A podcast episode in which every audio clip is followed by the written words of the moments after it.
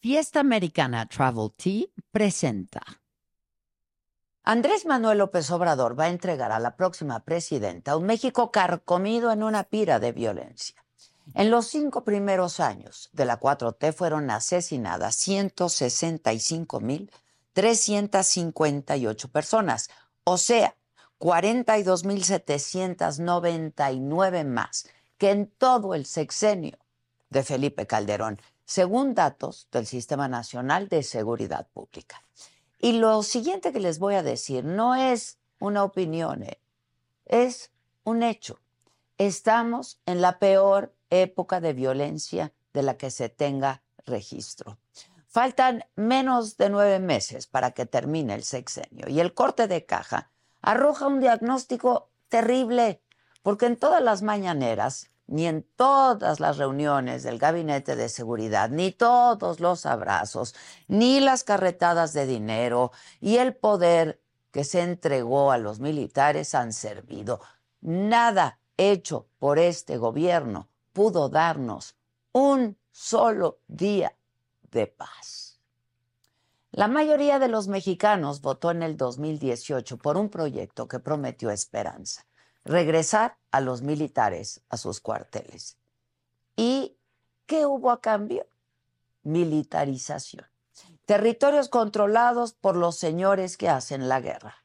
Mamás que se rompen la espalda excavando en la tierra buscando a sus desaparecidos. En este país todos los días amanecemos con el relato de otra y otra y otra familia destrozada por la violencia. Nuestros niños, ¿saben a qué juegan ahora? A ser sicarios.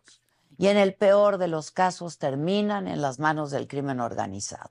La paz se transformó de anhelo a una quimera. El fracaso en seguridad de este gobierno es evidente. Según el reporte final de sexenio del Observatorio Nacional Ciudadano de Seguridad, Justicia y Legalidad presentado el día de ayer, el gobierno federal quedará en deuda respecto a la reducción de los delitos que más nos afectan, que más afectan a nuestra sociedad. Por ejemplo, el homicidio doloso, porque el proyecto de nación del presidente López Obrador proyectaba que al final de su sexenio la tasa de homicidios dolosos por cada 100.000 habitantes sería del 13.87, pero solo, solo en 2023 fue de 23.2. Así es que es evidente que no va a cumplir lo que prometió. Por otra parte, la incidencia delictiva en contra de niñas, niños y adolescentes alcanzó niveles críticos durante este sexenio, con un crecimiento del 35% entre el 2019 y el 2023. Para muestra, un solo dato. Al menos mil niños y niñas son víctimas de homicidio doloso cada año. Pero el fracaso de este sexenio no solamente se refleja en asesinatos, la crisis de desapariciones permanece, a pesar de los enormes intentos del gobierno federal de minimizarla, de denostar a las víctimas, de burlarse de ellas con un censo hecho sin el más mínimo cuidado metodológico. Porque del 1 de diciembre del 2018 al 31 de diciembre del 2023 se registraron, para ser exactos, 48.235 personas desaparecidas y no localizadas, lo cual implica un aumento del 75.9% respecto al mismo periodo de la administración federal pasada. Pero el observatorio no es el único organismo con datos alarmantes. ¿eh? El informe del Instituto para la Economía y la Paz nos muestra una radiografía del desmembramiento del tejido social. Fíjense, en entidades como Colima, la tasa de homicidios es la más alta del país. Se ha convertido en un sitio de gran interés para los carteles del narcotráfico por el puerto de Manzanillo, a donde arriban precursores químicos usados para la fabricación de drogas sintéticas. Pero no solo es Colima. En Chiapas, la violencia de los carteles ha obligado a los pobladores de Chico Muselo a huir de sus tierras. Y no hubo auxilio para ellos, no hubo nada más que un Estado contraído e inútil. La misma historia en Zacatecas o Oaxaca, Veracruz o Guerrero, donde los criminales cobran cuotas a casi cualquiera que tenga un negocio, ya sea de pequeña o de gran escala. En estos lugares el impuesto criminal se cobra lo mismo a transportistas que a agricultores, a comerciantes de pollo y de huevo, mientras que las autoridades no sirven para nada. Ninguna corporación de policías ni todos los elementos federales desplegados han podido frenar la violencia. Y el país sigue sumando y sumando víctimas. No hay tal cosa como el gobierno más humanista de la historia. Los datos generados por esta propia administración desmienten las declaraciones triunfalistas de cada mañana, de todos los días, desde Palacio Nacional. Los delitos relacionados a la violencia de género, robo de hidrocarburos, desaparición de personas y homicidios confirman que este sexenio será el legado de la peor época de violencia. En este momento México parece acercarse inminentemente a la medianoche, porque si la estrategia de seguridad no se corrige, en seis años haremos una nueva lista de fracasos que serán cada vez más y más dolorosos y graves. No falta mucho para que cada uno de nosotros deba responder a nuestros hijos, a nuestros nietos, por qué demonios permitimos que esto pasara? ¿Por qué demonios les heredamos un país así? ¿Por qué el gobierno más humanista tiene el territorio incendiado? ¿No habrá respuestas? Yo soy Adela Micha.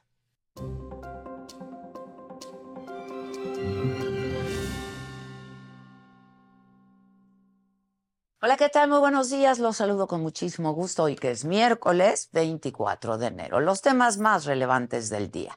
En la primera quincena de enero, la inflación en el país se ubicó en 4.90%, con lo que liga cinco quincenas de incrementos.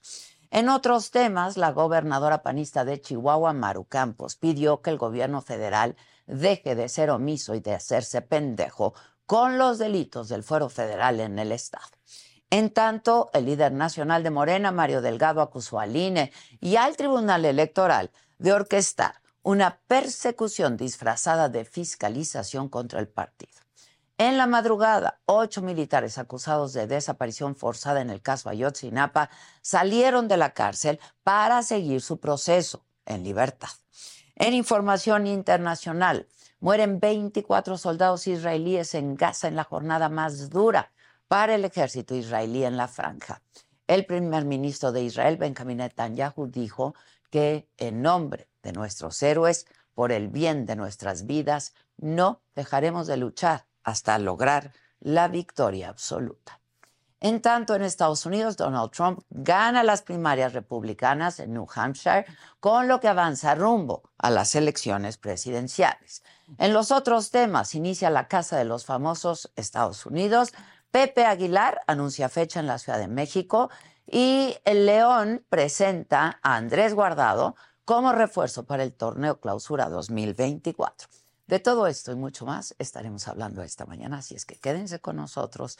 Desde ya pongan sus colorcitos en el chat, comenten y yo les pido, como cada mañana, que compartan esta transmisión con todos sus contactos, con sus allegados, para que seamos siempre una comunidad más grande y plural. No se vayan, que ya comenzamos.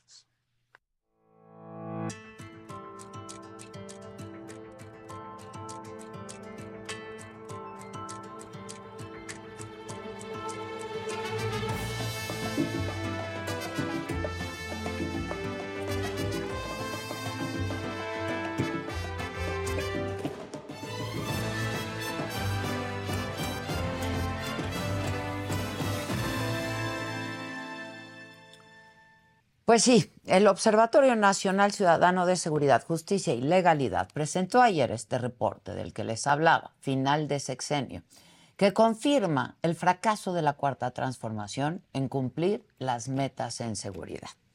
En esta administración, según este informe, la incidencia delictiva contra las mujeres alcanzó niveles históricos en el 2023 y lo mismo ocurrió con los delitos en contra de niñas, niños y adolescentes, que alcanzó también niveles críticos durante este sexenio, lo que va de este sexenio. El reporte aclara que el robo de combustibles no ha desaparecido, ni siquiera está controlado, porque en el 2023 se alcanzó el máximo histórico de tomas clandestinas registradas por Pemex. Para hablar más de este tema, justo vamos a hacer contacto en este momento con Francisco Rivas. Él es el director del Observatorio Nacional Ciudadano encargado de hacer este estudio que hemos conocido el día de ayer. ¿Cómo estás, Paco? Buenos días. Querida Adela, un gusto estar contigo y tu auditorio. Buenos días. Igualmente, muchísimas gracias. Oye, pues terrible lo que revela este informe, ¿no? Pues sí, eh, lamentablemente es terrible, los datos ahí están, pero lo que quisimos hacer en el observatorio es precisamente entender qué es lo que no ha funcionado y qué deberíamos estar corrigiendo de cara a que en breves días vamos a tener, en pocas semanas vamos a tener una elección que nos llevará a elegir a la primera mujer presidenta, lo que debería ser un gran eh, regocijo para muchos de los que creemos que es el momento en el cual exista verdaderamente una paridad y exista un piso parejo en nuestro país. Eh, lamentablemente quien reciba el país lo va a encontrar en las peores condiciones institucionales y con los niveles máximos de violencia. Entonces, no podemos quedarnos nada más con la buena intención y con esta buena situación de tener finalmente a una mujer presidenta. Necesitamos que exista un plan específico, bien armado, que no care, que carezca o más bien que no tenga las deficiencias que ha tenido hasta el momento la supuesta estrategia de seguridad y que mm, finalmente pueda ser auditable y nos lleve a decir si efectivamente en seis años estaremos mejor o estaremos peor. Y aquí lo que vemos es precisamente que este era un drama anunciado. Nosotros señalamos con mucha puntualidad cómo desde el inicio la estrategia de seguridad pues tenía deficiencias importantes en términos de cómo estaba armada, de qué objetivos perseguía, de cómo se intentaba llegar a estos resultados y con quién se llegaba a intentar eh, estos resultados. Por eso este estudio lo que busca es retomar los instrumentos normativos del gobierno, que es el Plan Nacional de Desarrollo, la Estrategia Nacional de Seguridad, el Plan Sectorial de Seguridad Pública y Protección Ciudadana, para que a partir de ahí podamos trazar la ruta de cómo estamos, cómo nos prometieron que íbamos a estar en 2024 y no nos engañen con declaraciones de que vamos muy bien y que este gobierno logró reducir todos los delitos.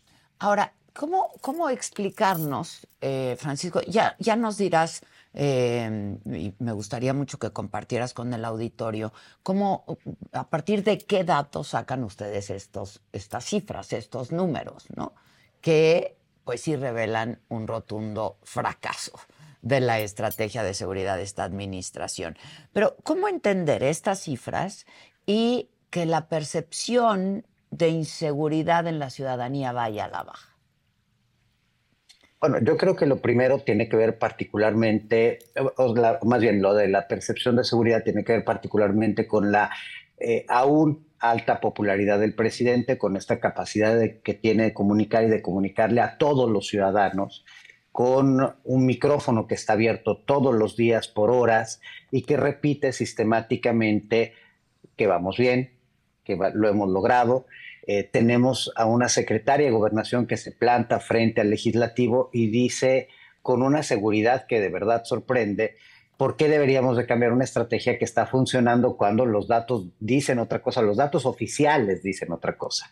Eh, cuando tenemos una secretaria de Seguridad y Protección Ciudadana que todos los meses sale a decir que han reducido en 80% el secuestro, en 17% el homicidio y que repite constantemente, somos el único gobierno que entrega el homicidio a la baja, cosa que es absolutamente falso. O sea, están mintiendo. Las bajas... Ah, están mintiendo. Están mintiendo. ¿De dónde sacan esas, esos datos? Yo sé que ellos tienen otros datos. ¿De dónde los sacan? Bueno, lo que pasa es que utilizan el dato público oficial, nada más que lo comparan como se les antoja. Agarran el mes más alto, lo comparan con el mes más bajo y dicen bajó 17% el homicidio.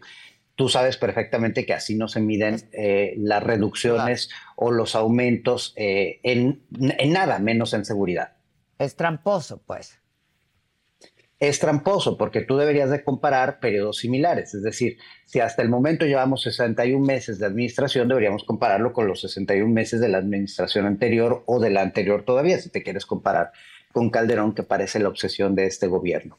Y si es así, pues lo que encontramos precisamente es un aumento de casi el 40% respecto al sexenio pasado y de casi el 54% si comparamos los homicidios que ocurrieron en esta administración. Peor aún, el presidente a la hora de definir los instrumentos normativos utilizó también ahí una táctica muy peligrosa que fue la de decir en dos, eh, para el último año el homicidio doloso y otros delitos, entre los cuales engloba el secuestro, el robo a casa habitación, el robo de vehículo, el robo transeúnte, el robo del transporte público, las violaciones, eh, nos dice que estarán al 50% respecto a 2018 ni siquiera establece sin números absolutos o tasas, vamos a pensar que estamos hablando de tasas, es decir, la parte proporcional del delito respecto a la población. Y aquí es donde, pues primero sorprende porque el objetivo está planteado nada más para el último año y en medio parecería que no hay nada. Es decir, ¿qué va a pasar en 2018, de, perdón, en 2019, 20, 21, 22 y 23? Pues eh, no está definido en la estrategia. Pero más allá de eso, el presidente sí fue muy claro en diferentes espacios, incluso en espacios donde tú estuviste públicos, eh, para decir que su administración cerraría con el 50% de homicidios respecto al sexenio de, Calderón, eh, Peña Nieto. no, de Peña Nieto, perdón, sí. Y una de las cosas, pues, es que ahí ya no hay forma de que esto se logre. El, todo el sexenio del presidente Peña cerró en 102 homicidios por cada 100.000 habitantes, que era el máximo histórico que teníamos en el país. El sexenio Calderón terminó con 90 homicidios por cada 100.000 habitantes. Y este sexenio ya en eh, noviembre había superado los 110 homicidios por cada 100.000 habitantes. Es decir, aún si hubiese terminado el 30 de noviembre, pues el objetivo no se hubiera logrado. No solo no se logró estar a los niveles del sexenio pasado, menos aún reducirlo al 50%. Ahora, si nos vamos a lo que establecía el Plan Nacional de Desarrollo, que te digo, es mucho más ambiguo en términos de, de definir el objetivo, pues como tú ya lo dijiste en un principio al arranque del programa, el objetivo de llegar a 13 homicidios por cada 100.000 habitantes resulta imposible. No hay forma, no hay un solo lugar en el mundo, no hay una sola comunidad que haya logrado reducir 10 homicidios por cada 100.000 habitantes en un año, menos aún un país completo. Entonces, ese objetivo no se va a lograr como no se va a lograr prácticamente ningún otro. El único que tal vez se logrará es el de robo de vehículo, que ahí sí hay que reconocerlo, es un eh, delito que ha tenido un comportamiento histórico de 1997 hasta la fecha a la baja, que esta administración lo mantuvo a la baja, que reportará buenos números, entonces ahí sí hay que, eh, probablemente lo alcancen y ese es un dato muy positivo. El otro dato que podrían alcanzar en papel es el del secuestro.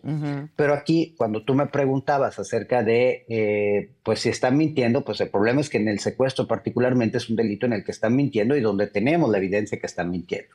Nosotros construimos los datos y la investigación conforme a lo que se publica oficialmente. Es decir, no vamos a buscar información de otros lugares, pero evidentemente sí contrastamos los diferentes sistemas de información, se hacen solicitudes de transparencia eh, para que a través de los canales oficiales nos llegue la información y no nos puedan decir que yo utilizo un dato para golpear a un gobierno o para favorecer a otro, porque nosotros nunca, nunca hemos recibido un, centavo público. Ya, son datos oficiales, son cifras oficiales las que ustedes usan son los números que produce esta administración y el conjunto de administraciones estatales y que se publican en el Secretario Ejecutivo del Sistema Nacional de Seguridad Pública, que hoy está bajo la Secretaría de Seguridad y Protección Ciudadana. Entonces son los datos de este gobierno.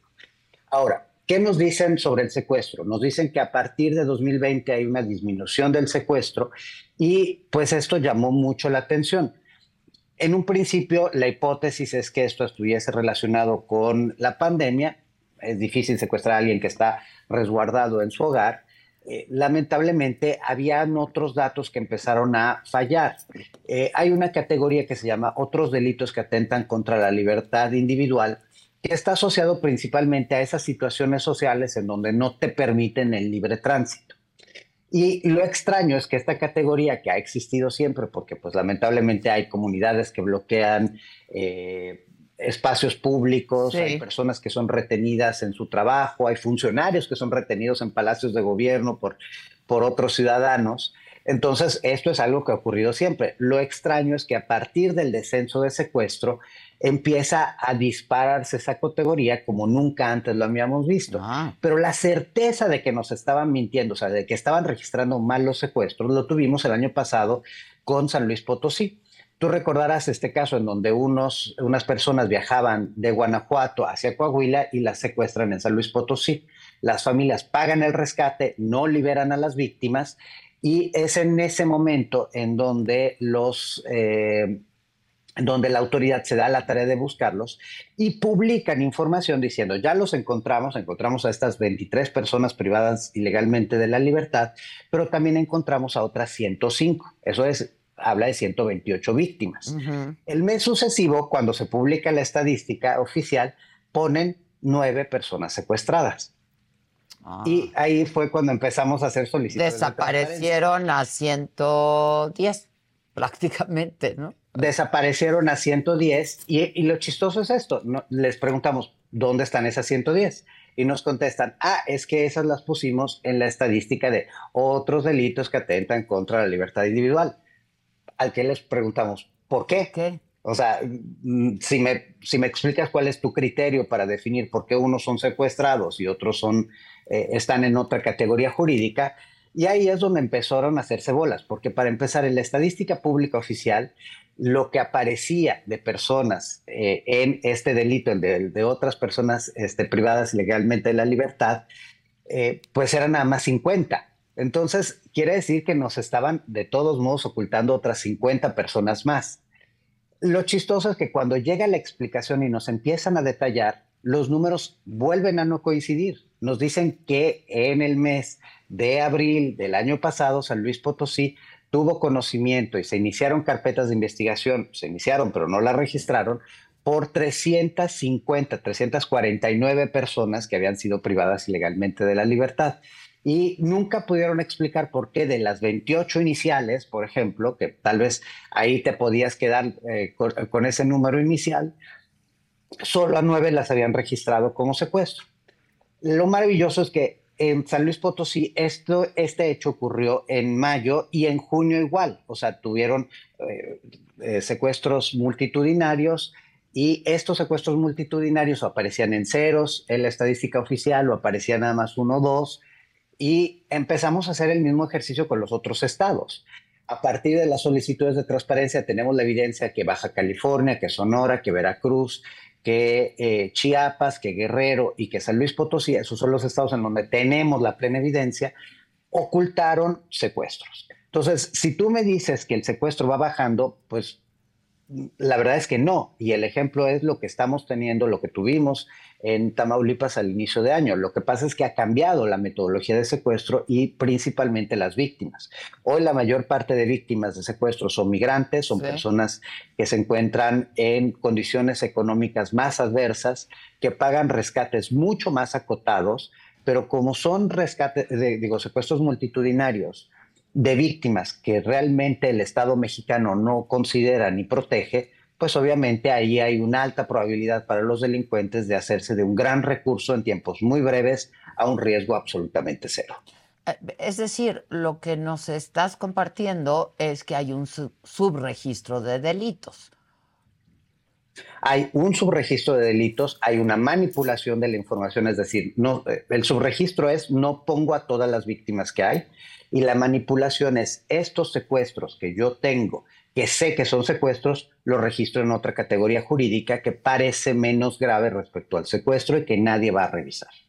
Y eso también está pasando con los homicidios. Encontramos que a partir del supuesto descenso en 2020 del homicidio, que en 2020 fue marginal, porque entre 2020 y 2021 los homicidios disminuyeron solo un 0.4%, y por eso 2019 es el año más violento de la historia y 2020 el segundo año más violento de la historia, eh, también encontramos que empezaban a registrar los homicidios en la categoría de otros delitos que atentan contra la vida y la integridad personal, que no estaban registrando a todas las víctimas encontradas en las fosas clandestinas, en esas más de 5.000 fosas clandestinas que han sido encontradas en nuestro país en esta administración, que estaban manipulando también eh, la información de los homicidios culposos, porque de repente empezó a crecer la proporción de delitos que no se podían explicar, es decir, aquellos que no estaban asociados a un accidente, a una impericia. Entonces, eh, los que estaban no determinados empezó a crecer de una manera muy sustancial. Y pues esto nos lleva a decir, evidentemente, que esos homicidios, esos 171 mil víctimas de homicidio, que prácticamente es como si tuviéramos el zócalo completo lleno de víctimas de homicidio, eh, pues no son en realidad todas las que deberían estar eh, registradas, y consideradas. ¿Qué es lo más alarmante? ¿Qué es lo que más les alarmó eh, a ustedes, Paco, en el Observatorio Nacional Ciudadano? Bueno, primero la pobreza de análisis, porque tú hablabas de violencia de género. Ese es un tema que yo tengo en el corazón por cuestiones familiares. Eh, a mí me parece que es terrible eh, que, en, que, en, un país civilizado exista la violencia en contra de una persona simple y sencillamente por su sexo género. Me parece inaudito. Pero aquí, por ejemplo, decir ha disminuido la violencia de género porque tienes una reducción en datos del feminicidio, pues es, me parece muy, muy pobre, sabiendo que la mayor parte de feminicidios no se investigan como lo que son. Es decir, toda vez, y eso es lo que establecen los protocolos y la ley, toda vez que hay un homicidio doloso de mujeres, se deben iniciar los protocolos de investigación como un feminicidio. Eventualmente se podrán descartar si no existen los criterios jurídicos para considerarlo un feminicidio.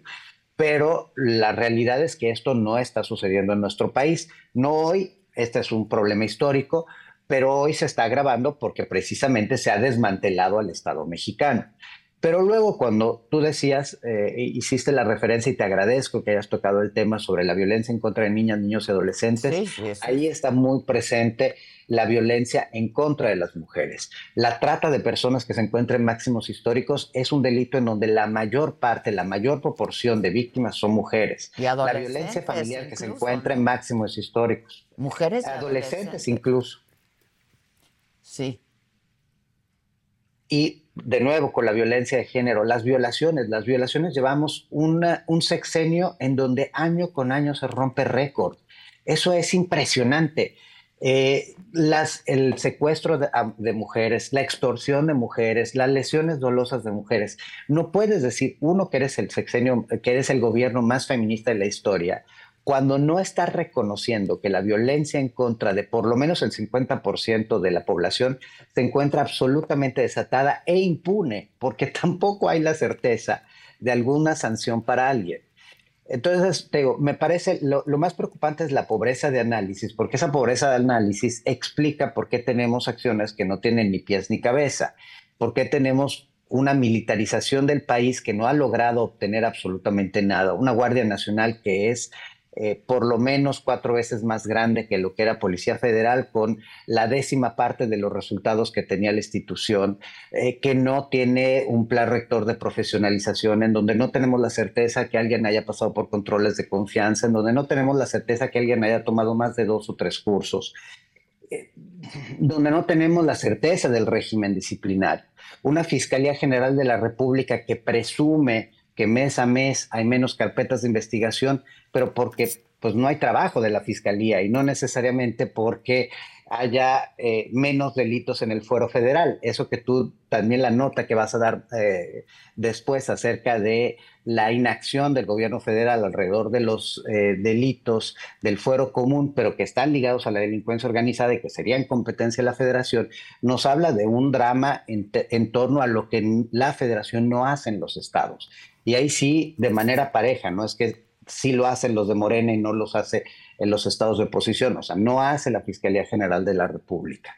Entonces, sí me parece muy grave y aquí, de nuevo, mi preocupación mayor es, eh, escuchamos a una candidata decir que vamos por la continuidad, que vamos por acciones similares, que las cosas van muy bien y que por lo tanto pues vamos a el sexenio que sigue es nada más una continuidad de lo que ya está ocurriendo, pues lo que si es así quiere decir que seis años, pues tendremos por lo menos otros 180 mil muertos más y otros 48 mil o 50 mil desaparecidos más y el país pues prácticamente controlado por los grupos de delincuencia organizada que hoy de alguna manera ya tienen por lo menos el 50% del control territorial de nuestro país.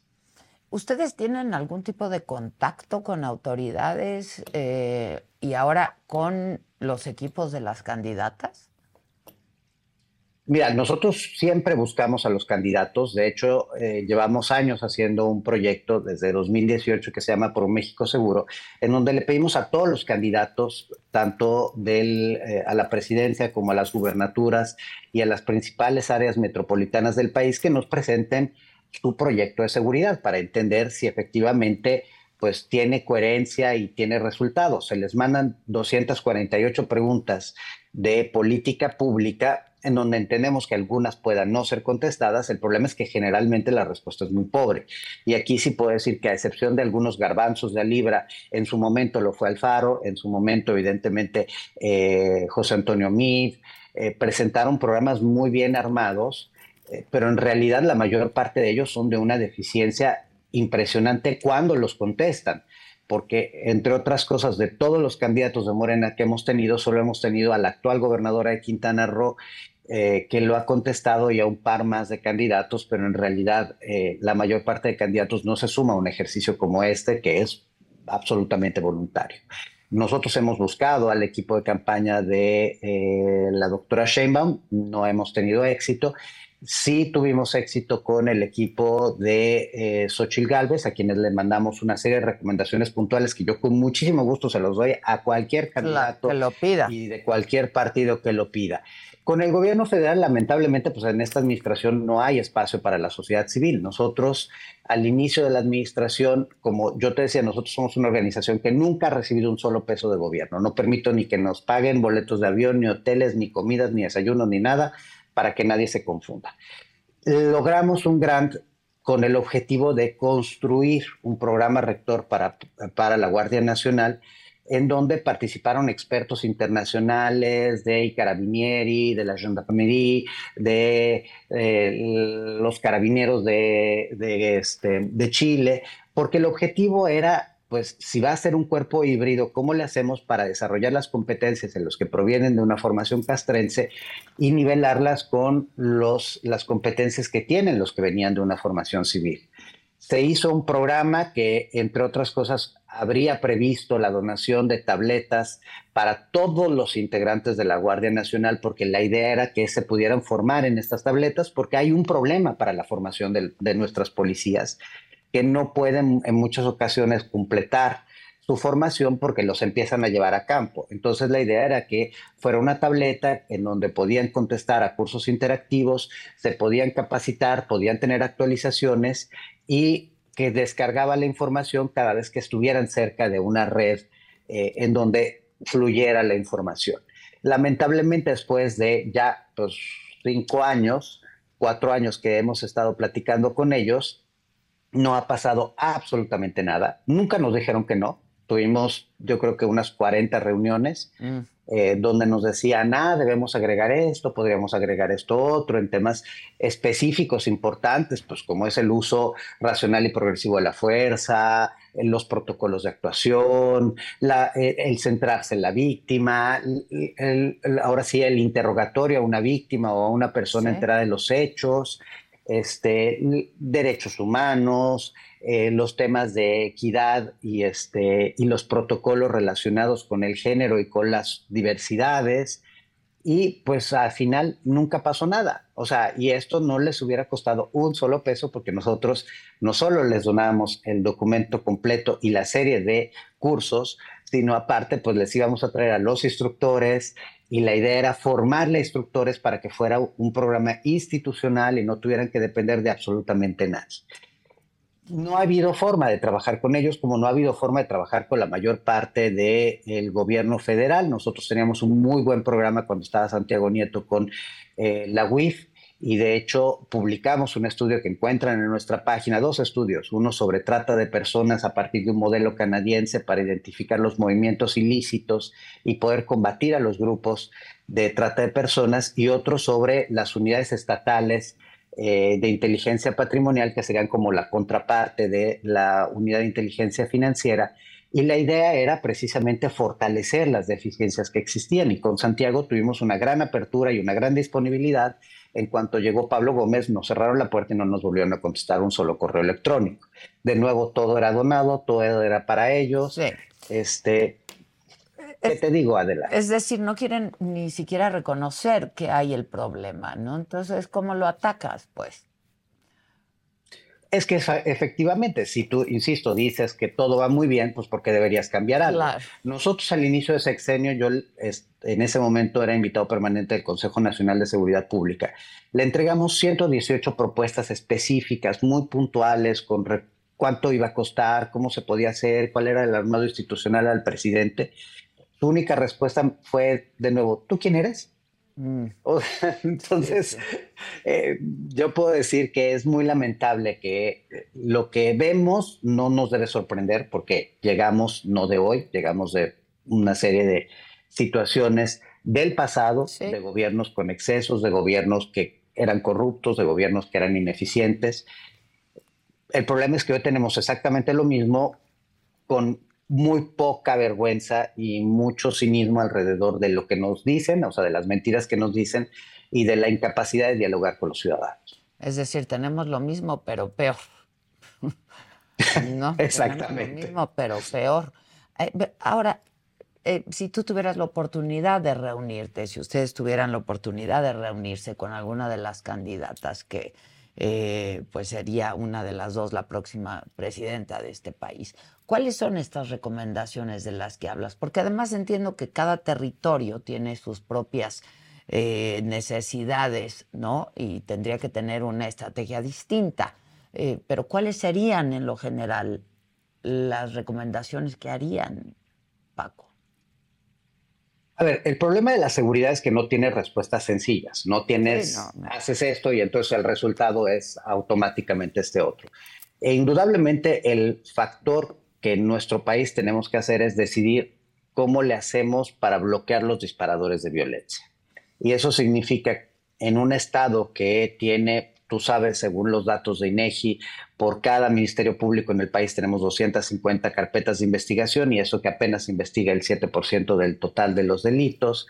Eh, no podemos aumentar la capacidad de investigación porque pues, no tenemos con quién hacerlo, no tenemos a los cuerpos policiales capacitados. Tú nos hiciste el favor muy puntual en eh, el año pasado, a finales del año pasado, de retomar información sobre el estudio que hicimos acerca del desmantelamiento de las instituciones y el costo de reconstruirlas. Entonces, yo diría que tenemos que centrarnos en los indicadores, eh, en, en aquellos delitos que generan más violencia, y aquí estamos hablando pues, de los temas de extorsión principalmente, estamos hablando del tráfico y la trata de personas, estamos hablando evidentemente de los delitos relacionados con las drogas, con el guachicoleo, con el robo de gas, o sea, aquellos que se vuelven eh, el factor por el cual matan, por el cual secuestran, por el cual este, controlan a una comunidad. Y paralelamente, pues sí debemos retomar, uno, la vía civil de la seguridad y una vía civil que tenga una construcción para los próximos 20 años. No podemos pensar que de un día para otro vamos a tener una policía eficiente.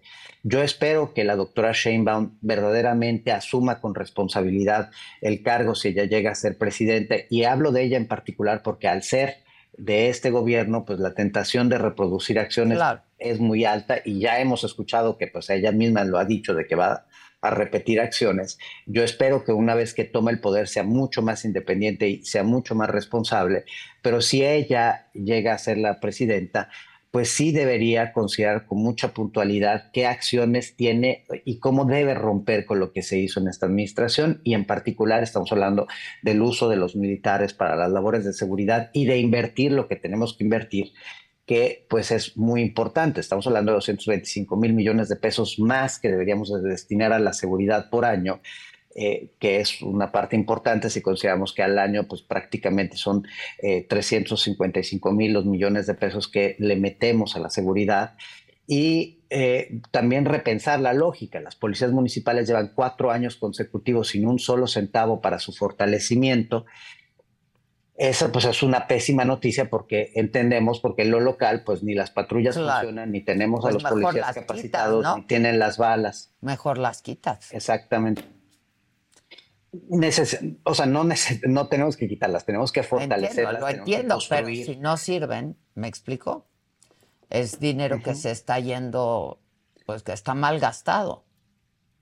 Absolutamente. De hecho, el gasto en seguridad es como si tú tuvieras una tarjeta de crédito a la que le debes 100 pesos y te dice que el pago mínimo es 10 pesos y tú le metes uno. Entonces, ni le bajas a tu deuda, nada más te empobreces. O sea, e, esa es un poco la lógica de cómo estamos alrededor de la seguridad. El otro aspecto es que sí debemos utilizar con mucho más eh, consistencia los sistemas tecnológicos de procesos. A mí me preocupa cuando escucho, y en particular se lo he escuchado a varios eh, posibles candidatos en su momento, eh, Ebrard lo, lo decía, Sochi lo ha dicho, este, que utilizar la inteligencia, la inteligencia artificial, sí, me parece una buena idea, pero si queremos usar la tecnología, porque la tecnología es muy cara, se pueden hacer cosas muy específicas para dar seguimiento a los procesos. La mayor parte de fiscalías no logra complementar sus funciones porque se pierden dentro del marasma de actividades que tienen que hacer. Si tú tuvieras sistemas que, que agilizan los procesos y que le dicen quién es responsable de qué, en qué momento, ya estarías un paso adelante. Claro, se requiere inversión para eso y se requiere capacitación para eso. Si tú facilitas los sistemas de denuncia de todos aquellos delitos no graves, es decir, aquellos que no están asociados a la violencia, eh, y lo haces a través de sistemas tecnológicos de autodeclaración, resuelves también una parte importantísima de la carga de trabajo de policías de investigación, ministerios públicos, que al final pues tampoco te van a resolver el problema. O sea, no es que van a salir a buscar el celular que te robaron en el camión. Entonces, es esos aspectos aunados a otros factores que también incluso son de reforma normativa, porque nosotros hemos impulsado la reforma de, la ley acerca del tipo penal de extorsión, que a nivel federal es de 1984 y a nivel local es un marasma, o sea, hay una diversidad entre lo que eh, se sanciona y se establece como extorsión en un estado u otro. Nayarit ni siquiera tiene el tipo penal hasta la fecha pues lo que la idea es generar una ley general y unas reformas constitucionales a otras leyes para que exista sí un una mejor eh, eh, instrumento normativo que combate este delito, pero también que de ahí se desarrolle una política pública exhaustiva para proteger a las víctimas, para salvar economías, para recuperar el Estado, para recuperar los territorios de lo que tenemos. O sea, sí hay acciones que se pueden llevar a cabo. Evidentemente, ninguna de estas es una cosa y entonces es de fácil transmisión a la comunidad, pero la idea general que debe permear es que el Estado debe tener objetivos claros y metodologías. Si no se tienen objetivos claros, pues yo, yo siempre lo digo, me parece como el libro de Luis Carroll, Alicia en el espejo, Alicia en el País de las Maravillas, en donde ella llega a este camino, hay dos bifurcaciones y le pregunta al gato para dónde voy le dice, ¿a dónde vas? Y ella le contesta, no sé. si no sabes a dónde vas, cualquiera de los caminos es bueno. Yo creo que hoy estamos en eso. Al no tener un objetivo claro, hoy podemos mandar a militares a Chiapas y mañana los mandamos a Jalisco y pasado a Nayarit y eso no significa absolutamente nada porque no hay una claridad de mensaje, no hay una claridad de eh, objetivo, no hay un proceso, no hay, una, validación, no hay una pues. supervisión. No hay una estrategia. Exactamente. Muy, muy lamentable, muy triste y muy grave, ¿no? La verdad es que es eh, muy, muy grave. Eh, Paco Rivas, ¿dónde podemos, eh, y quienes nos están viendo ahora, dónde podemos conocer ah, con más detalle todo este estudio y lo que han venido publicando ustedes? En www.onc.org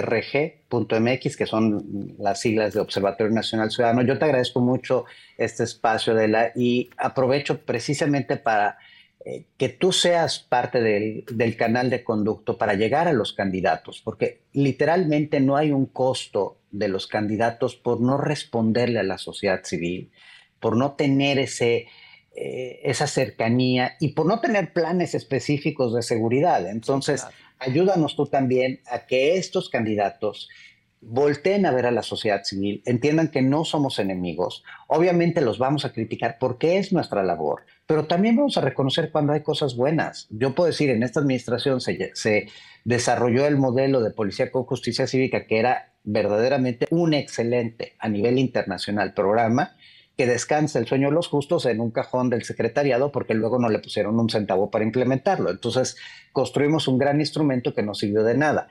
Pero esas son las acciones, o sea, los gobiernos pueden hacer mucho y la sociedad les podemos ayudar. No somos enemigos, somos aliados y pues también ayuda el que te critiquen, porque si todo el mundo te dice que lo haces muy bien, como hoy ocurre con el presidente de la República, pues puedes perder el juicio completamente. Y esa no es nuestra chamba. Francisco Rivas, te agradezco mucho. Te mando un abrazo gracias aquí y por supuesto estoy a tus órdenes. Gracias. Muchas gracias. Gracias. Es Francisco Rivas, director del Observatorio Nacional Ciudadano. Esta entrevista, así como todos los contenidos que se generan en la saga, ustedes los pueden seguir por el canal 116 de Roku, que ya viene en su televisión.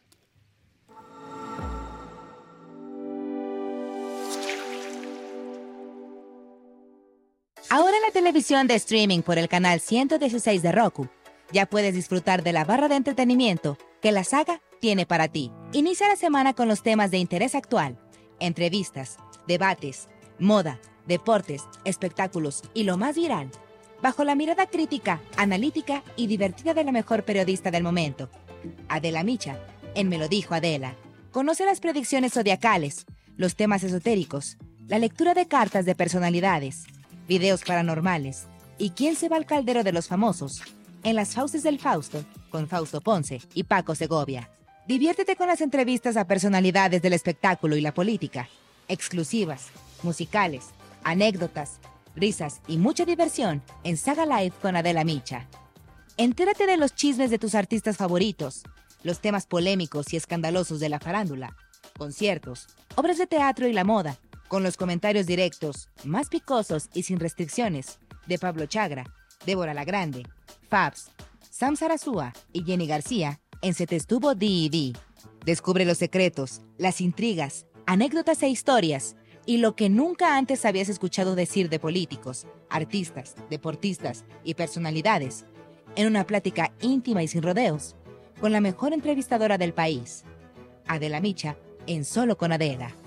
No te pierdas de los mejores programas de la barra estelar que la saga tiene para ti a través del streaming de Roku en el canal 116.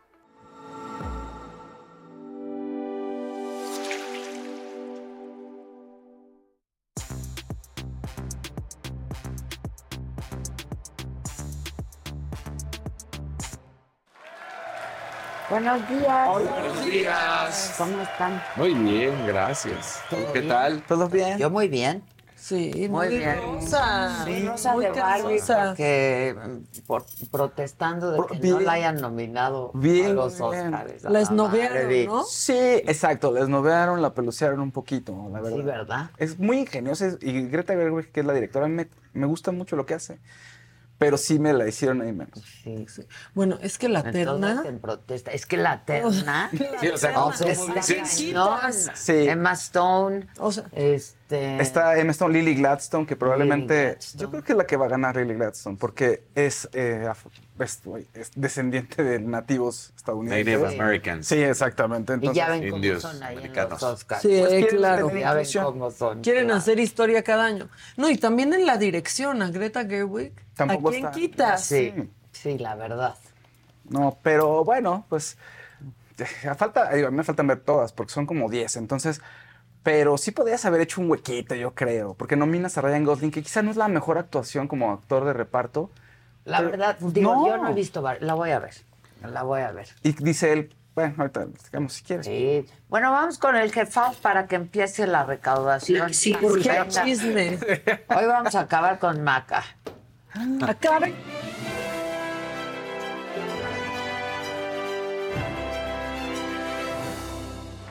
¿Cómo están? Con colorcitos, venga, con venga. colorcitos, venga, venga. Y habrá cosas y sorpresas. Así, con cada color.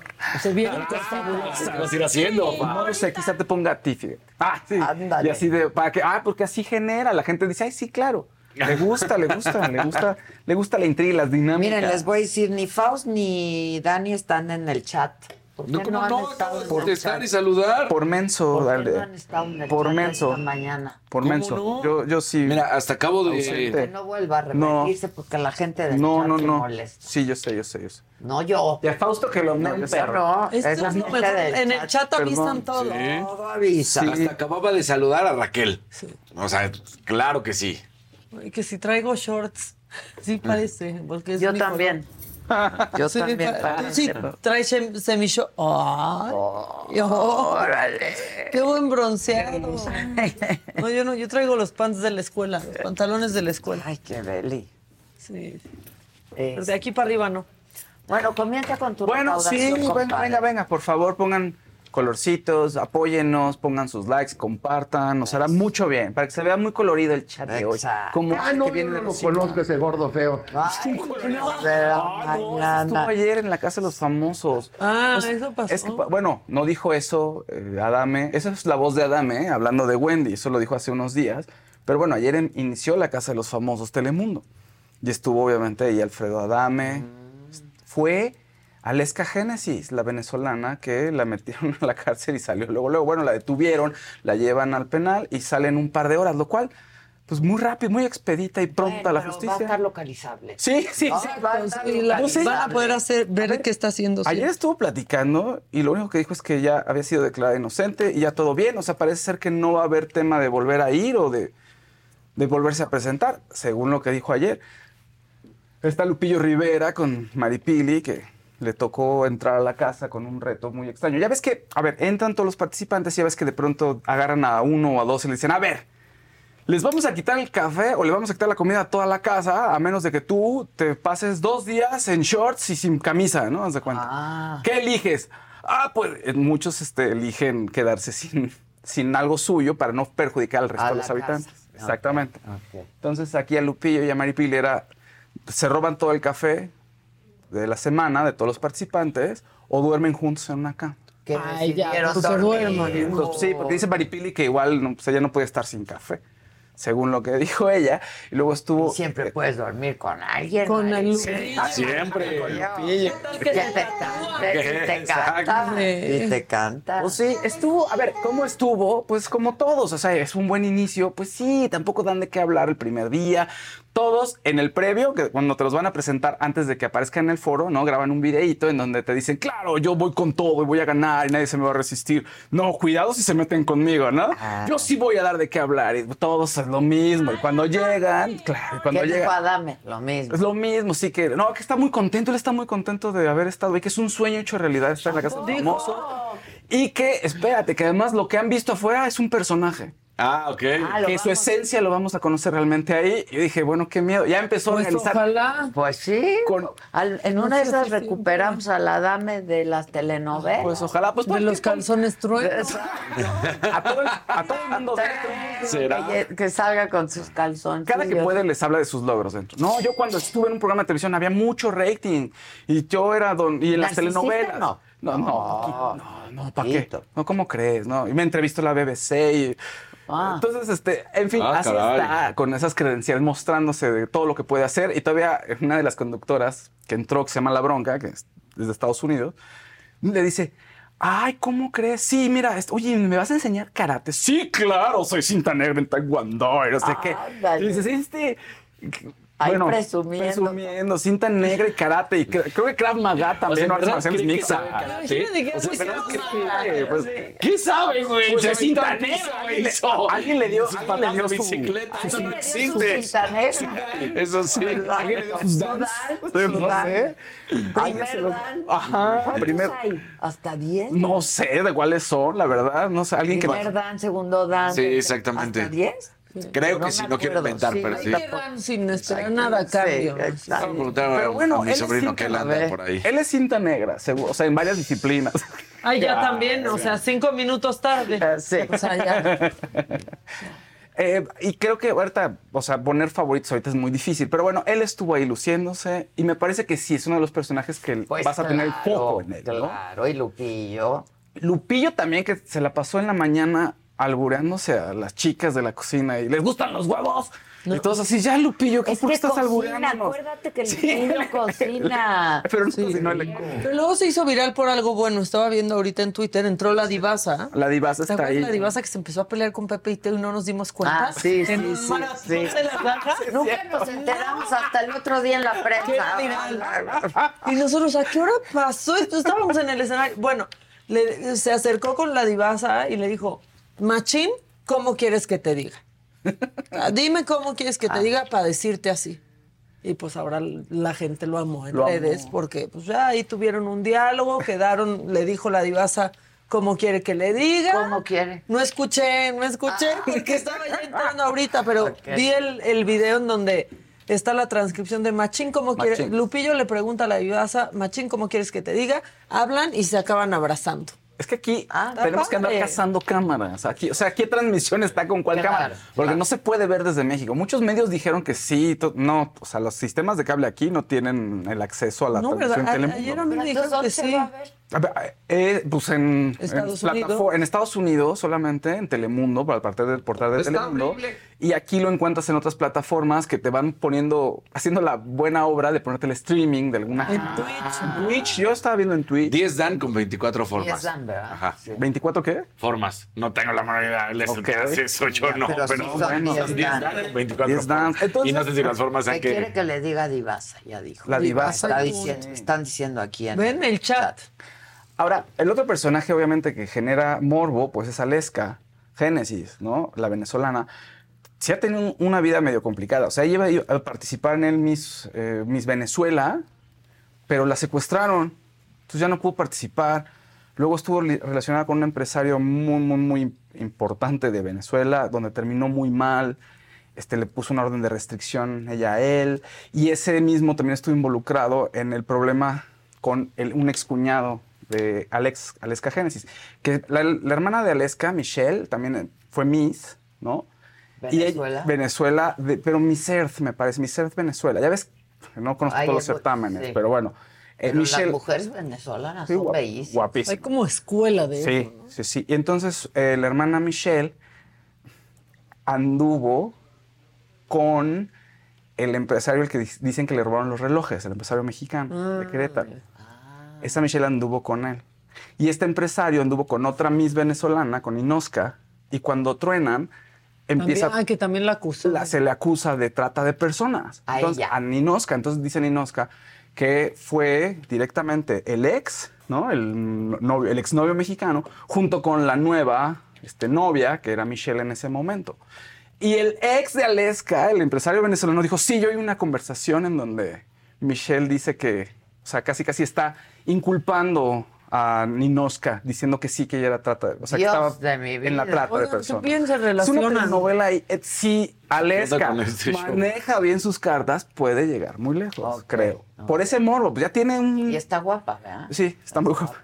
Creo que mucha guapa y guapo ahí. Bueno, pues este, es puro, sí, mucho guapo. Entonces ahí para que, para que haya morbo, para que se genere morbo. Pues sí, pues de eso se trata la casa de los famosos. Como sea, sí es un fenómeno, ¿no? Porque ni sale aquí en México Y y estamos todo ahí. el mundo, o sea, cuando andamos hablando de un programa así de habla De hispana Estados- que esté en Estados Unidos. de No, Estados Unidos, más nunca. que de la casa de los famosos. Entonces está, ahora sí, el de México, perdón, pero sí estuvo muy bueno. O sea, el- creo que hay que superar a ese, va a estar Al de complicado. México. Al de México tienen Sí. que superarlo.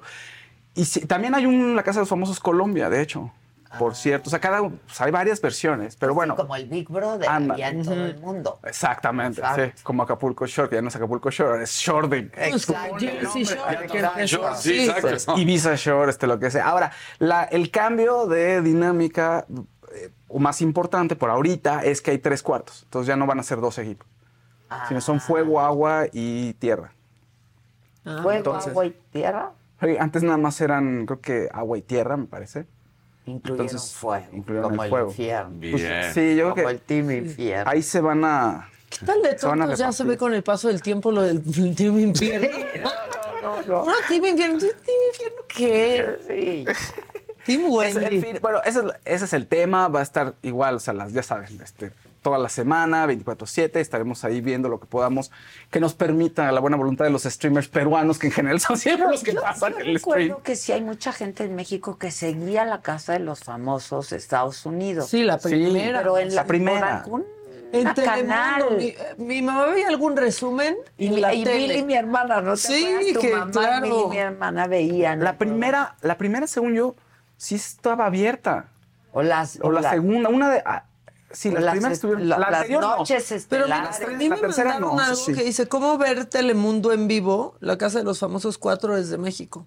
Sí. Y dice, Total Play 277 de HD. Pero no, yo ayer pillé Total Play, estaba buscando la programación y, Y tenían sí, otras cosas. agendadas. 912. Sí, yo tampoco encontré ese de Total Play. Sky, 415, Megacable, Ahí está el 214. canal de Telemundo Internacional, pero la señal. Pero se- no está la señal. No, pues yo No, estoy, la- estoy buscando. famosos. Pero sí se van a poder ver quizá resúmenes. O las galas. O las galas. Los videos en YouTube. Ay, en YouTube lo encuentras todo. Pues claro. O sea, todo, todo, todo, todas las Que cámaras. ayer me aventé un súper documental.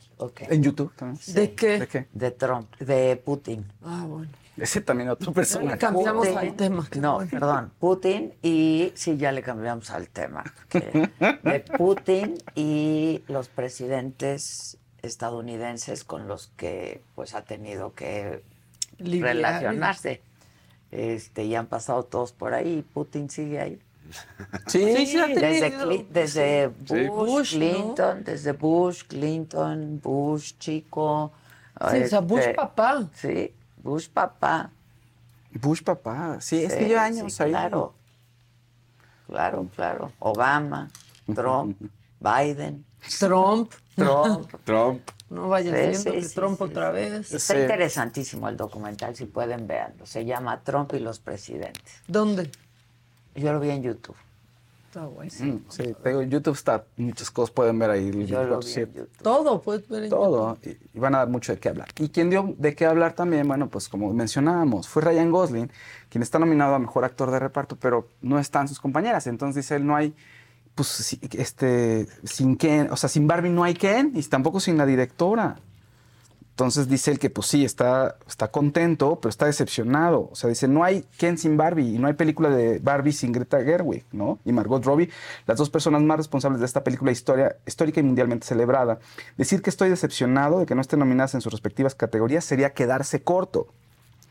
¿No? Este, contra todo pronóstico, con nada más que un par de muñecos sin alma, con poca ropa y afortunadamente sin entrepierna, nos hicieron reír, nos rompieron el corazón, impulsaron la, cu- la cultura e hicieron historia, es lo que dice él. Y sí, que vea, la película tiene un giro interesante en cuanto al tema del feminismo, la visión de los hombres, de las mujeres, y la visión de Barbie como muñeca y de lo importante que es, y pues es un estereotipo en un principio, pero después va- se va transformando y se va transformando con el mundo, ¿no? Tiene muchas referencias históricas a lo que es esta- este producto de marketing que sí tocó el corazón de muchos niños. Pues Muchas no niñas. sé si tantos niños y niñas, ¿no? Porque la Niñas, película principalmente. Sí, es más adulta. es más realidad. para adultos. No, pero no, la- digo, la muñeca en general. Ah, no la la, película. no, Sí. no, Sí. claro. Es una cosa, los- los- mi, hijo y los amigos de, eh, de mi hijo han visto, ya vieron Barbie. Les llama la atención el muñeco y aunque no le entienden, le llaman la atención los Pues colores. Claro, pues es y, Barbie. y los niños también han dicho, oye, yo quiero una Barbie. Y los papás les han comprado Barbies. Pues claro. O sea, sí es todo un fenómeno. Ken. Barbie, Ken, sí, Ahora, todo, Parece todo. una broma de la academia, ¿no? O sea, que la película se llame Barbie y acaba empoderando al Ken. Parece como un tómenla por hacerse los muy empoderadoras. Muy mal, porque en todo caso, exacto. O Sí. sea, Es Porque algo muy raro. finalmente esa es la trama de la peli. Claro. No empoderar al hombre. ¿no? Exactamente. Y ahí van otra vez. y justo lo que Y a pasa ella con su no. personaje No. es que se vuelve un, un, o sea, lleno de machismo Sí. tóxico. Exacto, y ahí Ya está. nada cuenta como spoiler, ya, No, ya pasó casi tiempo. un año. o sea. Ya pasó mucho Pero justo eso es lo que pasa. Y se empieza a destruir el ecosistema de Barbie, el mundo por ese de tipo, sí, de cosas. Y hablábamos, hablábamos sobre el influencer que se llama el Temach. ¿Te acuerdas que lo platicamos Sí, hace sí, tiempo? sí, sí, sí. Se volvió viral un video en el que está pues, poniéndoles una medallita, como haciendo un rito de iniciación con las personas que van a oír sus conferencias, con los jóvenes que van a ir sus Con conferencias. sangre unos. Porque se pelean como hace como un fight club. También una cosa rara que pues tiene mucho que ver la película es, se des- o sea, un- una masculinidad tóxica destruye el mundo, ¿no? El ecosistema. Algo que tiene que ser sumamente horrible. Pero bueno, Pues ahí están las cosas. Bueno, unas noticias para la gente que le encanta a Pepe Aguilar. Pues va a tener un nuevo concierto Pepe Aguilar. Y ya puede. Sí. sí. Qué manera de cantar, ¿eh? Sí, es un tipazo, Y Pepe de su Aguilar. hija, qué bárbara. Sí. ¿Te ¿Te acuerdas? Sí. ¿Te acuerdas del concierto acuerdas que cuando- nos dieron? Desde en nuestras habitaciones. Desde la La- habitación. se escuchaba. No, qué resonador. O sea, no había manera de no escucharlo. No, no había manera. No, es grande. O sea, Pepe Aguilar es uno de los grandes. Su hija también. Curiosamente, Ángela, como que la gente. No la quiere la gente. Quieren más a su prima Majo Aguilar. Que ahorita hablamos de ella. Pero bueno, eh, No Pepe ha recaudado nada, ¿eh? Perdón, Ni un muchachos, ¿qué Nada. Pasa? ¿Qué está? Justo un azulito, pero Sí, no lo leí en ese momento porque estaba hablando No es por de... presión, pero. Ahí te va. El, el azulito fue un perrito. Nada más. Así un sticker de un Para que perrito. me me. Pues muy Sí, claro. O sea, que, que, Para que que me un perro. O sea, oiga, no, venga. A ver. Ay, qué hermosura, qué ¿Qué que hacer? ¿Qué hay que hacer para, para poder recaudar más? Striptease. Y, dice- y- y- y justamente te acaban de decir que fue en YouTube, donde la temporada 1 y 2 se vio gratis. Está en YouTube, mira, fíjate. Y ahí uno- fue. solamente ahí. Ah, Sí, Pero ya pero, después dijeron, pues, no, es, es lo mismo cancelado. para Estados Unidos, no podían ver nada de la casa de los famosos acá. Pero, este, pues un VPN. Un VPN. Sí, alguien está diciendo en el chat, si quieren verlo, con, contáctenme, seguro les va a dar un VPN. Pero bajen Cada quien, cada quien su VPN y Sí, cada, cada quien su decide VPN. si VPN o Exacto. Y ya. Entonces las Irónicamente yo tengo esa app. y no es OnlyFans, es VPN. VPN. VPN Express. Hay varias, hay muchísimas de VPN. Y entonces ya nada más cambias el país y ya la puedes ver. Exacto. Bueno, pues Pepe Aguilar se va a presentar en la Ciudad de México el 24 de marzo. Ya pueden meterse ahorita a la, la- la Arena Ciudad de México para buscar los boletos. Ya están disponibles para el 24 de marzo. Si dicen, ay, no quiero ir a, a la Ciudad de México, ¿qué, ¿qué voy a andar haciendo allá? Pero lo quiero ver. Bueno, pues este 27 de enero, este sábado, está en León, en la Feria de León. Entonces pueden ir a verlo. Ahí, o sea, no se queden sin su Pepe Aguilar. La Feria de León y no estamos yendo. Qué bárbaro. Qué preocupación. ¿Y qué tal lo que nos contó Jorge Alessio, lo importante? Que es la Sí. Feria de León. Dijo, la Feria de León es la más importante de todas porque, pues además empieza el año y dice, si te va bien ahí, ya los, los empresarios te empiezan a contratar Ah, para llevar claro. a todos lados. Tili. Pues sí es cierto. O sea, quien llena iba a llenar donde sea. Sí. No se enoje gente de Aguascalientes, pero creo que más que la Feria de San Marcos, yo creo que sí. No se enoje gente de Aguascalientes, No, los quiero. Tengo no, familia ahí, La parte de mi Feria de corazón San está ahí. Marcos, La Feria de San Marcos. De Mérida Aguascalientes. Leo Beristain, Michelle. Ochoa, qué preciosa te ves, Adela. Ay, muchísimas gracias. Y un azulito de Mundo Garza. Un feliz cumpleaños para mí, Adela, porfa. Feliz cumple, Mich- Michelle. Mundo Garza. Mundo. Es que fue azulito. El otro fue nada más por el gusto de. Toda la felicidad del mundo. Todas, todas las alegrías. Oigan, y si bien Santa Fe Clan pues, no conoce a Xochitl, a quien sí conoce es a Majo Aguilar. Entonces decidieron hacer una colaboración juntos. Están a un día de que todo el mundo la podamos escuchar, pero ya la escuché porque, porque prensa, ¿verdad? Porque privilegio de prensa. Está increíble la Aguilar. canción. Majo Aguilar y él hicieron una gran colaboración, se escucha muy bonita, se llama Luna Azul la canción, de verdad está genial y creo que es un gran acierto de Majo, tiene mucha onda Majo, canta increíble y además le cae bien a todo el mundo, le cae más fácil que Ángela. Perdón, También Ángela. Ha ido como por otro lado. O sea, anda con Gil Cerezo, Sí, el de Kinky. La tuvimos y aquí, entonces ¿no se acuerdan? Entró, sí, Sí, vino, sí, él me sí. lo dijo. Sí. Este, y como que eso ha influenciado mucho la música. O sea, Kinky tiene toda la onda la música y yo siento que por ahí va Majo también. Exactamente. Acaba de sacar, lo que sorprende es que acaba de sacar un disco que lo pueden encontrar en todas las plataformas. Mariachi Tequila hacía como pues, unos 10 días. Entonces esta colaboración es de, oye, mira, pues está muy prolífica, está haciendo muchísimas cosas. Felicidades, Ángel Aguilar. Y tú Y- poniendo a las primas. Pero además canta Pelear. precioso. Ay, ella se quiere. Si su amor es fuerte, primas, pues ya no va a pasar nada. Canta precioso. ¿Te acuerdas? Ángela Qué vocerrón. No, claro. Ángela sí canta bien bonito. Le Canta fue Majo, las dos. como que la criticaron mucho, ¿no? Por lo de ser argentina y lo del himno. En su 4% argentino. Sí, Sí. exacto. Es que Sí, yo soy ya. como un por ciento o qué. No, pues quién sabe que nos hagan nuestra. Y te digan. Había una, ¿no? Que te hacían de, Hay de muchísimas. todo. Yo la hice. Sí. Sí, ¿Sí te la hiciste? sí. Ah, qué interesante. ¿Eres un cachito argentina? Subo, Bobby Quintana pregunta que seguramente tú podrás decirle, Maquita, o Ay, ¿quién Faust dice, una pregunta, ¿podrían decirme su opinión de la obra de teatro del padre con Fernanda dicen- Castillo? No la he visto. la. Dicen que está buenísima, ¿eh? Dicen Ah, bueno. que está genial y que Luis de Tavira está, actúa increíble también. Luis Sí. de Tavira también. Es, es un- uno de los directores más importantes de México, pero también es actor y actúa muy bien. Y es raro, no, todo, no tienes que ser buen director para actuar y viceversa. Exacto. tampoco. No, La quiero ver. a veces no te salen las dos. No, a veces Pero no es fuerte, ¿no? O sea, bueno, Sí. vieron la película del padre. Ya saben a qué vamos Exacto. al teatro. Exactamente. Un verdecito de Ana Cristina Argüello y es un sticker de un monito. Gracias, Ana. De un monito. Ah, de un control que está lastimado. Qué bracito. De un ¿Qué bonito. Bueno, eh, La Roca. La Roca es un buena noticia para La Roca, para Dwayne Johnson. Resulta que ella ganó los derechos de su nombre artístico. Es decir, pues no se podía llamar La Roca en cualquier lado, nada más era un nombre de luchador para la WWE. Y, la WWE tenía el, Los derechos. el derecho del nombre. Exacto, entonces ya llegó un acuerdo con ellos y ella es dueña de su nombre y dice, a, a este nombre de La Roca le debo todo. O sea, no habría carrera de lucha sin el nombre y tampoco habría carrera de actor. Entonces ya, eh, ya puede usar su nombre de La Roca en todo lo que Todo. se le dé la gana. El nombre ¿Es oficial? Oficial. Como pasaporte. Pero no sé- Como es- que es el pasaporte oficial.